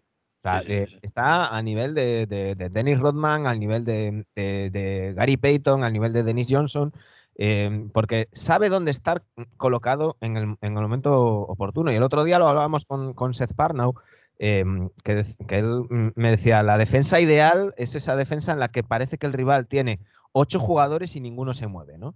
Eh, no esos que están corriendo a apretarte todo el rato y, demás. Y, Draymond Green, además, es el que organiza toda esa defensa. El otro día hay una jugada, y, lo comentaba con Seth, eh, que, me llamó muchísimo la atención, en un partido en el que em, Seth o sea, eh, Steph Curry se queda en un bloqueo. Y, Draymond le grita y le riñe. Steph estaba así como, ostras, ¿qué, ha pasado? Se da cuenta, corrige esa corrección hace que robe un balón, eh, eh se la pasa a Draymond Green y Draymond acaba asistiendo para una canasta de, de, Wiggins. Esa jugada resume muy, bien lo que, es, lo que es Draymond. Ya no es solamente su defensa, sino de los demás. Sabe dónde tienen que estar los demás y, demás. Por cierto, muy recomendable el podcast de Draymond Green. Es una auténtica pasada. Eh, de momento ha hecho tres capítulos nada más con Andrei Guadala, otro con JJ Reddick y el primero él mm, presentándose como un entrenador de, su universidad. Y, lo que decías de la motivación, en el, primer podcast él decía eh, que bueno, que faltaba mucho, que vendrían épocas bajas, que perderían partidos, que, que aún tienen que llegar Clay, Wiseman y demás, decía que las ganas de ganar que tienen, eh, decía, decía, solo os digo que no, no nos dejéis ganar el puto campeonato, porque si no me vais a tener que aguantar, ¿no?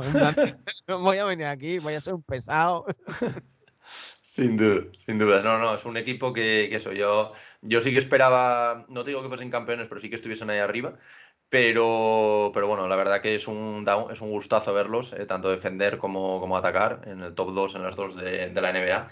Y, bueno, por, por, acabar este, esta parte de un poco las sorpresas, ¿vale? Eh, vamos a hablar eh, rápidamente un poquito del, para mí, otra de las grandes sorpresas como son los Wolves. Eh, yo sí que de este equipo no, no esperaba mucho, no esperaba que estuviesen a, este nivel. Y luego ya vamos a pasar a hablar de, un par de decepciones, una en el este y otra en, en el oeste.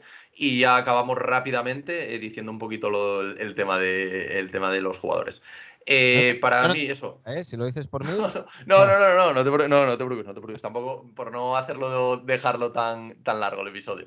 Eh, un poquito, ¿qué, ¿qué, opinas de estos Wolves? A mí la verdad que lo estoy viendo últimamente, me están sorprendiendo para bien. Parece que tienen su particular Big Three, con, bueno, con, con Carl Anthony Towns, con Daniel Russell, con, con Edwards, que está a un, a un gran nivel. ¿Qué, qué, qué sensación te, te están transmitiendo estos Wolves? Bueno, ya sabes que yo tengo muy buena relación con John Krasinski, que es el, periodista que cubre a los Wolves para, para The Athletic, y, en esta postemporada ya hablaba, ya hablaba con él, ¿no? Y, él me decía que confiaba muchísimo en, Anthony Edwards. De hecho, el otro día hablábamos, le decía em, que creo que va a terminar la temporada siendo el jugador franquicia de los Wolves. Y él me decía, bueno, si no lo es ya, si no lo es ya. Em, la cuestión de, estos Wolves es, eh, para mí, el termómetro eh, es D'Angelo Russell. Es decir, mm, e-, Edwards y, Towns creo que están en un punto muy bueno ambos, eh, que saben además cuándo renunciar, lo que hablábamos antes, eh, cuando un jugador sabe cuándo renunciar a los tiros es algo importante. ¿no? los Wolves son un equipo donde no, no, llegas por la mañana y vas al box score y sabes quién ha sido el que más tiros ha tirado, quién ha sido el segundo y quién ha sido el tercero. No, no, hay partidos en los que es Towns, hay partidos en los que es Edwards, hay partidos en los que es eh, D'Angelo Russell. Cuando D'Angelo Russell está a un nivel correcto, suele coincidir con victorias de, los Wolves. Em, siguen esperando un movimiento que les traiga un 4, que es el puesto donde, donde cojean. Dejaron ese espacio para, para Ben Simmons. Pero, pero Daryl Morey les, pedía poco menos que a los, a los varones de, toda la directiva. Eh, pero, pero son un equipo que mm, ya ha empezado la temporada con el mismo entrenador con el que la acabó, lleva más meses de, trabajo sobre su, sistema defensivo, empiezan a defender, ya no digo bien, empiezan a defender algo, algo que los, que los Wolves generalmente no, no hacían. Eh, Carl Anthony Towns empieza a centrarse en el baloncesto eh, por primera vez en tres años, tres años marcados por, las desgracias, las lesiones, el fallecimiento de, su madre y de otros tantos familiares. El otro día, por ejemplo, decía que se olvidó de su propio cumpleaños que, era algo que normalmente siempre celebraba con su madre, que tiene todavía congelada en, la nevera la última tarta que le hizo su madre, que dice, sé que no está para comer, pero es un recuerdo, es, que es lo último que me dio, ¿no? Em, yo creo que a veces nos olvidamos de que los jugadores también son personas y que hay más cosas, ¿no? Y si nosotros en, nuestro día a día, en nuestra vida, en nuestros, en nuestros trabajos, en nuestros estudios, nos cuesta centrarnos, pues porque hemos discutido con nuestra pareja o porque ha pasado no sé qué, pues, pues imaginad que, todas esas cosas también le pasan a los jugadores y le ha pasado a, a Carl Towns demasiadas cosas en, en los últimos años. Y por primera vez en tres años yo le estoy viendo otra vez disfrutar del, baloncesto. Eh, defensivamente están, están muy bien. Hay jugadores que están rindiendo muy bien eh, por encima del, nivel que podríamos esperar de, ellos, eh, sobre todo defensivamente. Y, Anthony Edwards para mí es que es un, tiene un techo altísimo. Tiene un techo altísimo. Yo creo que se van a mantener ahí, que yo creo que van a estar en, en, play-in. También es verdad que en, el oeste, ahora me imagino que hablaremos cuando hablemos de, decepciones, en el oeste realmente es que hay 10 equipos. O sea, los, puestos de, de play-in están casi, casi garantizados. Eh, y, eso también, también influye. Pero bueno, eh, hay que tener en cuenta también los nuevos dueños que han traído mm, aire fresco, eh, se han quitado en medio a Gerson Rosas, que al parecer pues traía todo ese, ese ambiente tóxico y, claro ejemplo es el tema de Juancho Hernán Gómez, ¿no? sí, sí, sí como, acaba saliendo del equipo Juancho Hernán Gómez, algo que le ha perjudicado a la larga, porque yo creo que Juancho sí que tiene sitio en, la NBA y, creo que en este equipo sería el cuatro titular y tendría muchísimos minutos, pero ha acabado en unos Celtics donde su puesto está muy bien cubierto. Eh, pero se han quitado ese elemento tóxico que era Gerson Rosas, eh, está entrando aire, aire nuevo, McLaury y Alex Rodríguez en, dos años y pico serán los, los dueños mayoritarios, que están tomando las decisiones. Sabemos que es un tema mm, que va a ir eh, gradualmente, pero ya están tomando ellos las decisiones y, están tomando muchas decisiones también fuera de lo que es el baloncesto, ¿no? De cómo funciona la franquicia, de las instalaciones, de la relación con la ciudad, más, más cosas que en el día a día de los jugadores también influyen positivamente y, yo creo que eso, que eso se nota. Me gustaría, me gustaría. Es una franquicia a la que le tengo cierto cariño y a, Towns en concreto, por lo, por lo mal que lo ha pasado, me gustaría verle disfrutar. Y luego eso, Anthony Edwards me hace una pasada y, por favor, tenemos que hacer una campaña para que vaya al concurso de mates, pero ya. y para que no y para que no piten faltas cuando faltas en ataque cuando haces esos esos mates y bueno, ahora vamos a pasar a, hablar también de un par de decepciones, eh, una en el este y, otra en el oeste, ¿vale? Bueno, la del oeste, te adelanto que para mí, bueno, aparte evidentemente pues del, tema Lakers que ya hemos hablado, aunque bueno, ahora ya, ya están sextos, sobre todo los Pelicans, que también lo, lo, hablamos antes, este tema ya, ya lo dejamos un poco, un poco visto, yo creo que, que es una de las mayores decepciones eh, o no esté Sion Williamson. Y en el este eh, sí que yo eh, esperaba, bueno, esperaba más evidentemente de los Celtics, también el tema de los, de los Sixers, pero bueno, los Sixers pues bueno, tienen un poco la excusa de, del tema Simmons, pero sobre todo a mí un equipo que me está decepcionando mucho, no, no es un equipo que suelo atraer mucho, pero los Pacers, para mí, es un equipo que tiene mucho más equipo, sobre todo en el quinteto titular, para estar más arriba. Es que ahora mismo está, eh, creo que son decimoterceros, con un récord negativo de 9-15. Y si te pones a ver eh, nombre por nombre, mm, tienen un buen equipo. Luego también han hecho una buena selección con Duarte en el, en el draft, que es una de las, de las sorpresas de, de este año. Y, están teniendo muy mala suerte en los finales. También les están robando un poquito. Sobre todo el otro día Duarte, una falta ahí con los, con los Hawks que podía haber cambiado completamente el partido. Eh, pero quería saber un poquito qué, opinas tú de, estos Pacers, porque es verdad que nadie hablaba de ellos, pero yo es un equipo que a pesar de que siempre pues, es mítico equipo que lo eliminan en primera ronda, yo es un equipo que ponía en playoffs o por lo menos peleando por ese play-in. Yo, yo los ponía en, play-in. Eh, porque mm, hay que tener en cuenta una cosa, es que eh, entrenador nuevo, es decir, este es, prácticamente el mismo equipo eh, que el año pasado tuvieron muchos problemas con Björgren, eh, fue un entrenador que, mm, quiso llegar con a, a, lo vieja escuela, con mano dura y, mm, demás, y, no sentó nada bien en la plantilla y tuvo muchos conflictos con, con muchos jugadores, no es, no es con una estrella, empezando con TJ Warren, que todavía no sabemos cuándo va a volver, pero TJ Warren, después de los dos primeros entrenamientos, no le gustó Bjorgren y dijo: Me voy a operar porque este tío me cae mal y, no me gusta cómo plantea las cosas. Eh, esta molestia que tengo aquí mm, me la voy a operar. Bueno, pues la, operación se complicó eh, y no sabemos cuándo, cuándo va a volver ni cómo, eh, al que yo llamo cariñosamente burbuja Warren, por su rendimiento en, la burbuja. Sin duda, yo creo, que, yo creo que impresionó a todo el mundo, e incluso a él, de ese rendimiento que tuvo en la, en la burbuja. Sí, sí. Eh, eh, ha llegado Carlyle, Carlyle que no es un desconocido en la franquicia, que fue asistente de Larry Bird cuando jugaron las finales de, la NBA, que luego estuvo en, esos Pacers, eh, pues sin ir más lejos, estaba en, la pelea del Palace. era el entrenador de, los Pacers, que ya sabemos que es un entrenador que, suele dar resultados en, temporada regular y que, y que suele costar un tiempo que los jugadores se, adapten a su libreto y a, su manera de hacer, de hacer, las cosas y que luego los Pacers tampoco han tenido buena suerte. No han tenido buena suerte con el calendario. No han tenido buena suerte en muchos partidos porque es lo que dices tú. Ha habido ¿Cuántos partidos de los Pacers se han decidido en, en, en los tres puntos? Eh. Y por eso, y por, y por dos canastas. Eh, están 9-15, pero yo creo que fácilmente podrían estar mm, con 14 victorias. Entonces, ya estaríamos hablando de otra cosa completamente distinta. Caris Levert ha empezado lesionado, le está costando mucho coger el, ritmo y, la forma. Y luego es una franquicia, una configuración de plantilla que si antes hablábamos de los Cavaliers con su Big Ball, ellos eh, eh, utilizan este mm, doble double center, ¿no? Es este doble pivot con, con Miles Turner y con, y con Sabonis, que eh, para mí es un poco todo nada. Es decir, en los partidos que les sale bien, arrasan y, destrozan por dentro al, rival, pero como el rival les sepa parar, les falta un, plan, B todavía al no tener a Caris Levert bien. Eh, Brogdon a veces sí que aporta más en anotación, otras veces no, tanto. y luego les falta, les falta banquillo. Eh, a Duarte lo han mareado un poquito también por las bajas de pues, titular, ahora suplente, titular. Creo que deberían de, establecerlo en, un sitio. Oye, pues vas a ser nuestro sexto hombre, pues nuestro sexto hombre. Pues vas a ser titular, pues titular. Porque creo que lo están mareando un poco, sobre todo a la hora de estar con los compañeros, entenderse con ellos y, demás.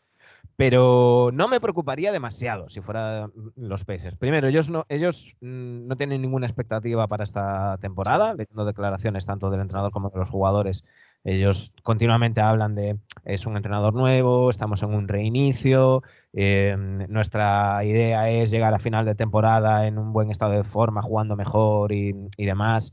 Y cuando ya Caris eh, y, TJ se reincorporen y estén a su máximo rendimiento. Y, demás. Los equipos de Carlisle suelen rendir mejor a final de temporada que, a principio y más pues si acaba de llegar de, nuevas. No, me, no, no me sorprende demasiado que, estén ahí, no me preocuparía demasiado, principalmente por eso, ¿no? Porque al fin y al cabo es eso. Eh, por un punto de mala suerte, no estamos hablando de decir, oye, pues, pues es que con 14 victorias eh, es que estarían quintos. Sí, sí, sí. Y, no sería una locura que estuvieran con 14 victorias, porque ha habido cinco partidos que han, que han estado ahí, ahí. Entonces, mm, bueno, pues ah, yo creo que tienen que seguir por la línea que están, que están siguiendo y, oye, por, por, una, por un tema de estadística, esos, esos partidos que le han salido cruz en, en, algo, en otros momentos les saldrán cara y irán, irán subiendo. Yo creo que son un equipo que pueden estar novenos o décimos del, del este. Sí, sí, sin, duda. O sea, lo ponía un poquito de decepción, aunque por el hecho de dónde están para la, plantilla que tienen. Pero como tú dices, yo creo que es una situación completamente reversible y que de hecho yo creo que lo va a ser. Y bueno, ahora para, para acabar ya este episodio, vamos a pasar ahora de tema ya de jugadores, ¿vale? Eh, te voy a pedir que me digas, bueno, te voy a decir yo mis dos jugadores y luego si quieres me, dices tú los tuyos, de un poquito sorpresas, ¿vale? Eh, tanto en el, en el este uno y en el oeste otro. Es, complicado elegir esto porque, bueno, te podría decir, por ejemplo, en el, en el este un de Rosen, que lo está haciendo muy bien, pero si comparas estadísticas con el año pasado, tampoco es tan diferente. Ha subido, bueno, un poquito en, tema de puntos, pero bueno, tampoco es tan, tan diferente. También está tirando mejor de tres.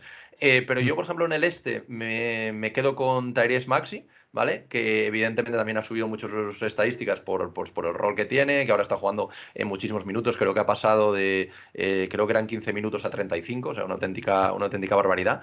Y luego también el, tema... Sí, el efecto Simons, tal cual, tal cual. Y luego en el, en el oeste, ya, ya te dejo que, hablemos sobre esto, eh, yo me quedaría con Jordan Poole. Eh, yo creo que, es un jugador que todo el mundo esperaba que diese este pasito adelante, pero yo creo que este pasito eh, se ha convertido en un pedazo de paso que ha dado adelante. Está supliendo esta baja de momentánea de Clay de la, de la mejor manera. Y yo para mí es uno, uno de los jugadores que más, más me está gustando. Luego también pues están los de Junte Murray, que siempre ha sido un gran jugador, lo que pasa es que este año parece que la gente se está dando cuenta, porque es lo que tú comentabas antes con DeRozan. Eh, San Antonio, a pesar de ser una, una franquicia súper exitosa los últimos años, es un mercado pequeño entre comillas, porque la, están un poco los focos alejados de, San Antonio, pero bueno, evidentemente sin ser un mercado pequeño. Entonces yo un poquito me quedaba con, estos dos, eh, con Jordan Poole y con Taris Maxi, y quería saber un poquito qué, opinabas tú sobre, sobre ellos, qué, eh, esperas que pueda seguir la temporada como, como hasta ahora o qué, esperas para los, próximos, para los próximos meses. Son dos jugadores que a mí me encantan me, encantan. Em, de hecho, yo la, temporada pasada, cuando hablábamos de los Sixers, yo decía, joder, pero ponga a Maxi de base y, a, y, a, Simmons de 4, que es lo que es, que es un 4. Simmons que te haga, salvando las distancias, de Draymond Green y, ya está. Em, estaba visto que una vez mm, parecía claro que, que, Ben Simmons no iba a volver a jugar con los Sixers, el principal beneficiado iba a ser Tyrese Maxey. De hecho, eh, la gran cagada de, de Clutch Sports es, decir aquello de pues nos vamos y nos llevamos también a Maxi. Oye, que vas, a, vas a perjudicar a tu jugador. Es que se le abren las puertas del cielo a, Maxi. A mí es un tipo que, me encanta, tanto en ataque como, como en defensa. Creo que con minutos mm, va a ser un, jugador de, este nivel siempre. Y, y, creo que sí que va a seguir teniendo minutos. No sé si al final va a haber mm, traspaso o no, va a haber traspaso de, de Ben Simmons. Yo creo que cuando se acerque la fecha de, mm, del, All-Star y el, fin del periodo de traspasos, va a haber muchos movimientos. Ahora, el día 15, que se empieza, a poder traspasar a los jugadores que han firmado em, en verano, eh, también va a haber, va a haber movimientos. Eh, pero, pero bueno, veremos a ver qué, pasa. Pero mm, en caso de haber movimientos, no creo que los, los Sixers vayan a por un base. creo que se tienen que haber dado cuenta de que ahí tienen un base titular de sobra y para años y, tienen que seguir, que seguir por esa línea. Sí, y bueno, eh, ahora por dar algún, algún palito, que yo sé que también te, gusta esta sección bastante, de, dar algún que otro palito. Perdona, perdona antes, antes del palito, que, es que yo me enrollo mogollón y te estoy alargando muchísimo el programa. No, no, no, no te preocupes. Me decías de Jordan Poole y no dije nada. Ah, Jordan Poole, cierto, cierto. Jordan Poole me encanta. Eh, antes de la temporada, dando por hecho que va a volver Clay, que cuando vuelva Clay él pasará a ser suplente, yo dije, ojo a sexto hombre del año Jordan Poole. Eh, claro, tal y como ha empezado Tyler Hero, parece que Tyler Hero se puede llevar el más mejorado y el sexto hombre, pero bueno, es muy pronto para hablar, de, para hablar de eso, pero me parece un tipo que le faltaba el punto de confianza que tiene este año eh, y me parece em, un tipo completamente capaz de, salvando las distancias, porque evidentemente de calidad hay, hay mucha diferencia, pero puede ser el, el Steph cuando eh, están cubriendo Steph. Y el otro día lo vimos en una jugada al, descanso, justo antes del final del segundo cuarto, eh, le hacían una doble defensa a Curry. Curry dijo, bueno, pues vale, pues se la pasó a Jordan Poole y Jordan Poole la, la, metió, ¿no? Tiene ese punto de entrar en trance, de ser capaz de anotar muchas veces seguidas. Además, tiene esa polivalencia de, eh, bueno, pues me, me defiendes el tiro de tres, pues penetro y, y, es un tipo que a mí me encanta, Jordan Poole. Sí, yo creo que el pasito adelante este que comentábamos también el tema de la confianza, lo que tú decías, entra el otro ya entra en trance y en, en un minuto o menos de un minuto te mete tres triples al, más estilo Carr, al más estilo Clay. Entonces yo creo que eso, yo también había, bueno, había apostado también por Tyler Hero, pero bueno, era uno de los nombres que sonaba más fuerte como sexto hombre del año. Pero bueno, tal y como ha empezado, veremos también ahora cómo, cómo vuelve Clay. Y pasamos ahora al, tema de excepciones, ¿vale? También tengo, tengo una en cada lado. Estas sí que son un poquito más under the radar, no, no son quizá tan conocidos por el gran público, pero tengo en el este a un Davis Bertans que a pesar de lo que está haciendo el equipo, eh, la verdad que, bueno, tiene unas estadísticas de 5,5 puntos por partido.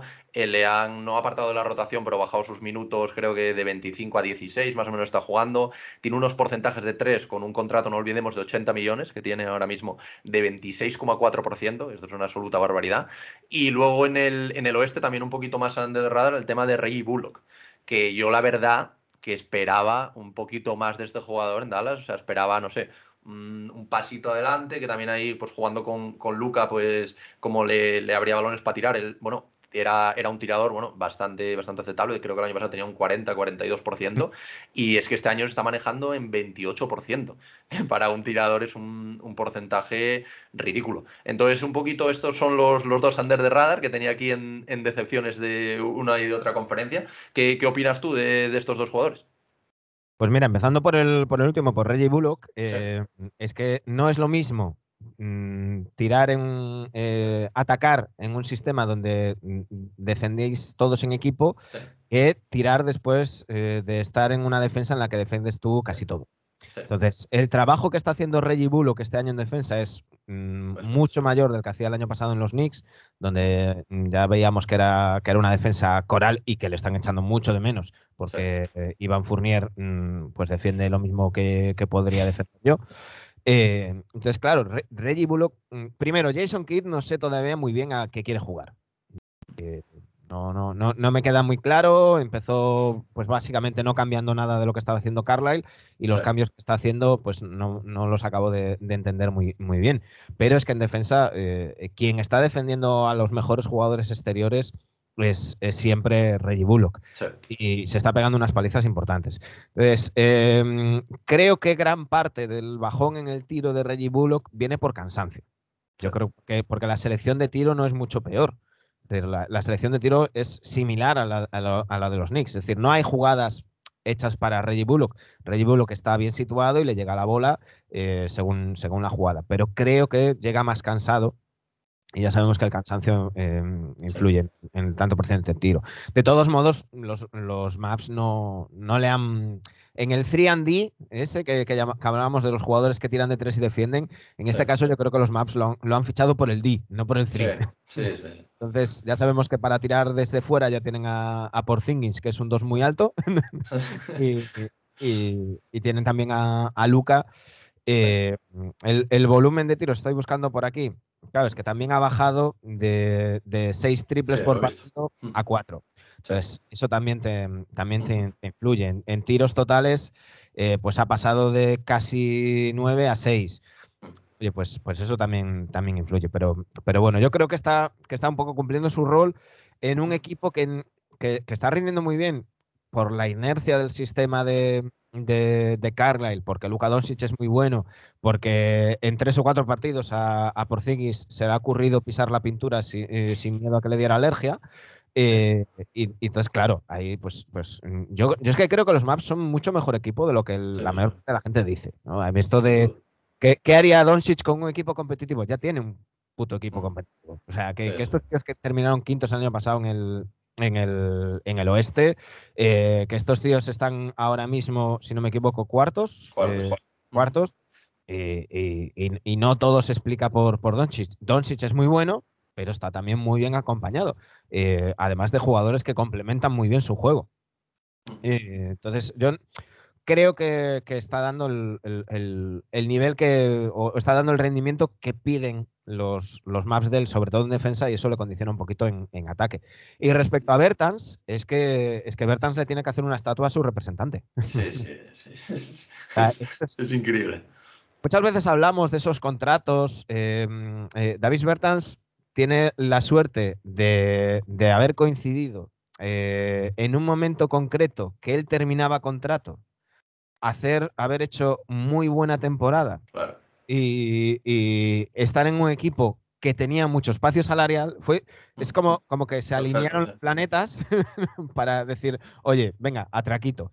Em, es un tío que, que, que además ha tenido problemas de espalda, y en el tiro los problemas de espalda se, notan mucho. Físicamente, eh, hace tiempo que, no está bien, esta temporada se ha notado mucho, pero claro, es que cuando firma el contrato Bertans, viene de una temporada un 45% en tiro. Estoy mirando aquí, claro, la, siguiente, que aumenta muchísimo el volumen de tiro, la 19-20, en la que acaba en la, en la burbuja, se va hasta un 43%. Claro, ya el año pasado ya baja a un 40, ya baja en tiros y baja en, en minutos. Pero este año es que, mm, primero, ha estado lesionado bastante tiempo. Cuando ha jugado, ha jugado con, molestias y demás. Lo lógico es que ese, ese tanto por ciento aumente. Mm, creo que nunca va a ser un jugador acorde al salario que tiene, pero en estos casos yo creo que hay que olvidarse un poco del, salario. Eh, yo creo que si, si tu equipo está entre los eh, eh, peleando por cosas, entre los cuatro primeros, eh, tienes que estar dispuesto a pagar lo que haga falta y vas a tener jugadores sobrepagados. El caso de Wiggins en, San Francisco, ¿no? Oye, eh, evidentemente, mm, ¿es Wiggins un, jugador de contrato máximo? No. Eh, pero tiene el contrato máximo. Pues vamos a sacarle el mejor rendimiento. Pues esto tiene que ser lo mismo en, en Bertans.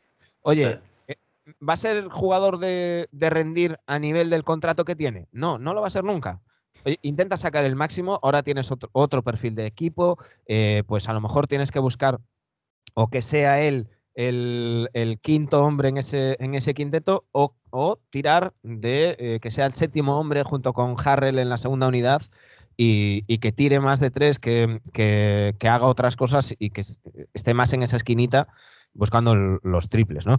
Eh, yo creo que más que más que decisión es eso, es que el, en el, momento adecuado, en el lugar correcto.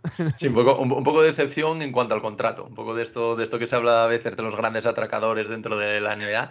Yo creo que tiene un puesto especial, pero bueno, como tú dices, pues pasa un poco como, como otros, otros jugadores que al final yo creo que van a, van a acabar eh, como todos los tiradores. También pasa, por ejemplo, el caso de Lillard, que ahora está tirando, está tirando muy mal, pero al final yo creo que van a coger eh, eh, el tiro y al final van a, van a acabar tirando, tirando bien. Los tiradores dependen mucho del físico. Eh, también eh, está el caso de Robinson también, por ejemplo, Duncan Robinson. estos, estos días sabíamos eh, que, que, que, Lilar paraba durante unos días por un problema abdominal. eh, es el mismo problema abdominal que le hizo rendir mal en los Juegos Olímpicos. Es decir, el Lillard ha, ha empezado mal la temporada en el tiro, porque en, juego, en el juego lo ha hecho muy bien. Ha Sí, dirigido sí, sí. muy bien, ha, ha tomado muy buenas decisiones, ha hecho buenas selecciones de tiro. Simplemente, como decía él un, un día, es que no la meto en una piscina. Entonces, eh, claro, y eso ahora sabemos que viene por los problemas en, en- en el abdomen, que él no quiso parar en su día. Eh, John. Billups le pidió, le preguntó, le dijo, oye, ¿puedes forzar un poquito para empezar bien la temporada positivamente y luego si eso más adelante ya paramos y demás? Eh, mm, Lillard mm, decidió seguir jugando y, y demás. Y, y creo que eso puede ser algo, algo peligroso incluso. Eh, hablamos de una tendinopatía. Cada vez que sale la palabra tendinopatía, yo me acuerdo de Kawhi Leonard en, los Sí. Sí. Entonces, eh, Sí. yo creo que lo que tienen que hacer los, los Blazers es parar a, parar a Lillard el tiempo que lo, tengan, que lo tengan que parar, aprovechar que esta temporada en el oeste hay 10 equipos nada más. Es muy difícil que caigan al 11. Oye, si tiene que volver Lillard dentro de un mes, dos meses, tres meses, pues que venga dentro de tres meses, intentamos quedar lo mejor posible para, para los cruces, pero que, que vuelva al 100% y, y no te arriesgas a una lesión más grave. Sin duda, sin duda. Yo creo que, que esto, que, que en el caso de los Blazers es un equipo que tiene que ir para arriba y lo que tú dices, el oeste está barato, por llamarlo de alguna manera, este, este año por lo menos con meterte en play- en play-in y no creo que tengan nin- ningún tipo de, de problema. Y bueno, nada, Manu, eh, yo creo que más o menos hemos cubierto un poquito toda la actualidad. Me ha, me ha gustado muchísimo el tema del principio de hablar de tema de NBA adictos. La verdad que siempre que, que traigo algún invitado de, de alguno de los podcasts referencia me parece muy interesante el tema de los inicios, que parece que es, es lo más complicado el primer día que te sientas delante de un micro y dices, a ver qué les cuento yo a esta gente, luego si les gustará. Y nada, oye, darte otra vez las gracias por, por haberte pasado por aquí. Hemos empezado a, a grabar a las, a las 9 de la mañana y bueno, son ya las, llevamos hora 40 aquí. Y Pido disculpas, yo me no, no, no, no, sí, escucha, pero sí, es que yo, a mí siempre me pasa y siempre me paso de tiempo porque al final estás hablando de NBA, podríamos seguir hablando de NBA otras dos horas, pero bueno, hay que intentar acotar un poquito, un poquito el tiempo, pero, pero bueno, a veces... siempre salen temas, temas interesantes. Sí, sí, sí, sí, pues, sí. un poco lo que hablábamos antes, ¿no? Cuando, cuando no te ciñes a. eh, eh, no hemos hablado de LeBron, no hemos No, hablado de Curry, ¿no? Y no pasa nada. No Hemos- pasa nada. sí. Hemos hecho casi dos horas de, de programa de NBA.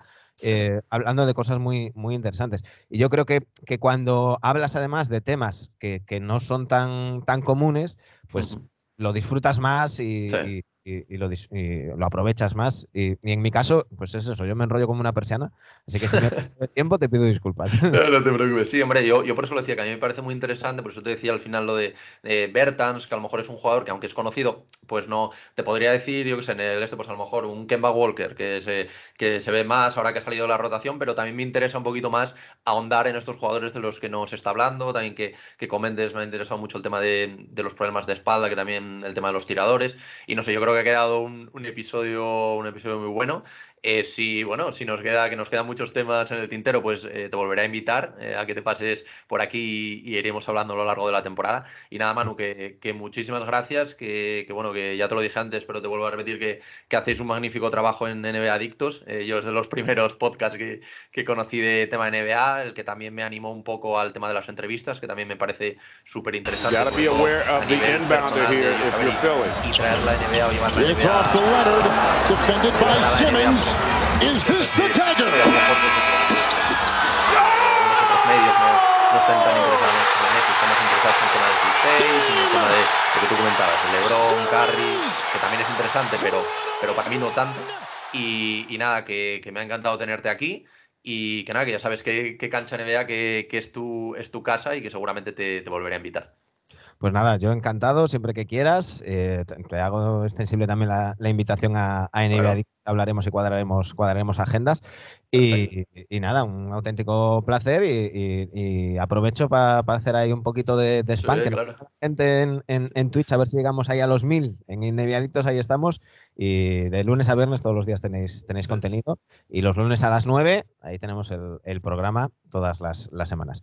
Muchísimas- en Twitch, también en, también en Twitter está por ahí, Sí, tanto sí, de Adictos como Manu Planetario. O sea, Sí, eh, arroba en Twitter, eh, eh, o tenéis también mi, mi, cuenta Mano Planetario, donde ahí ya soy menos objetivo y digo cosas con las que no vais a estar de acuerdo. Eh, a veces pongo tweets y luego los borro porque me, hasta, hasta me digo yo mismo, te has pasado. Pero bueno, al mismo tiempo también tenéis cosas, también tenéis alguna, alguna que otra payasada por, por mi parte.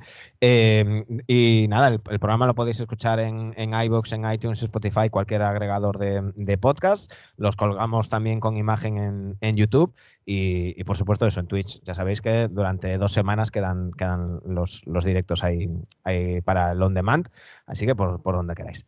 Muchísimas gracias, Marcos. Nada, oye, un, un, fuerte abrazo y a seguir dándole caña al tema de Twitch, al tema del podcast, ¿vale? Venga, un saludo. Un abrazo.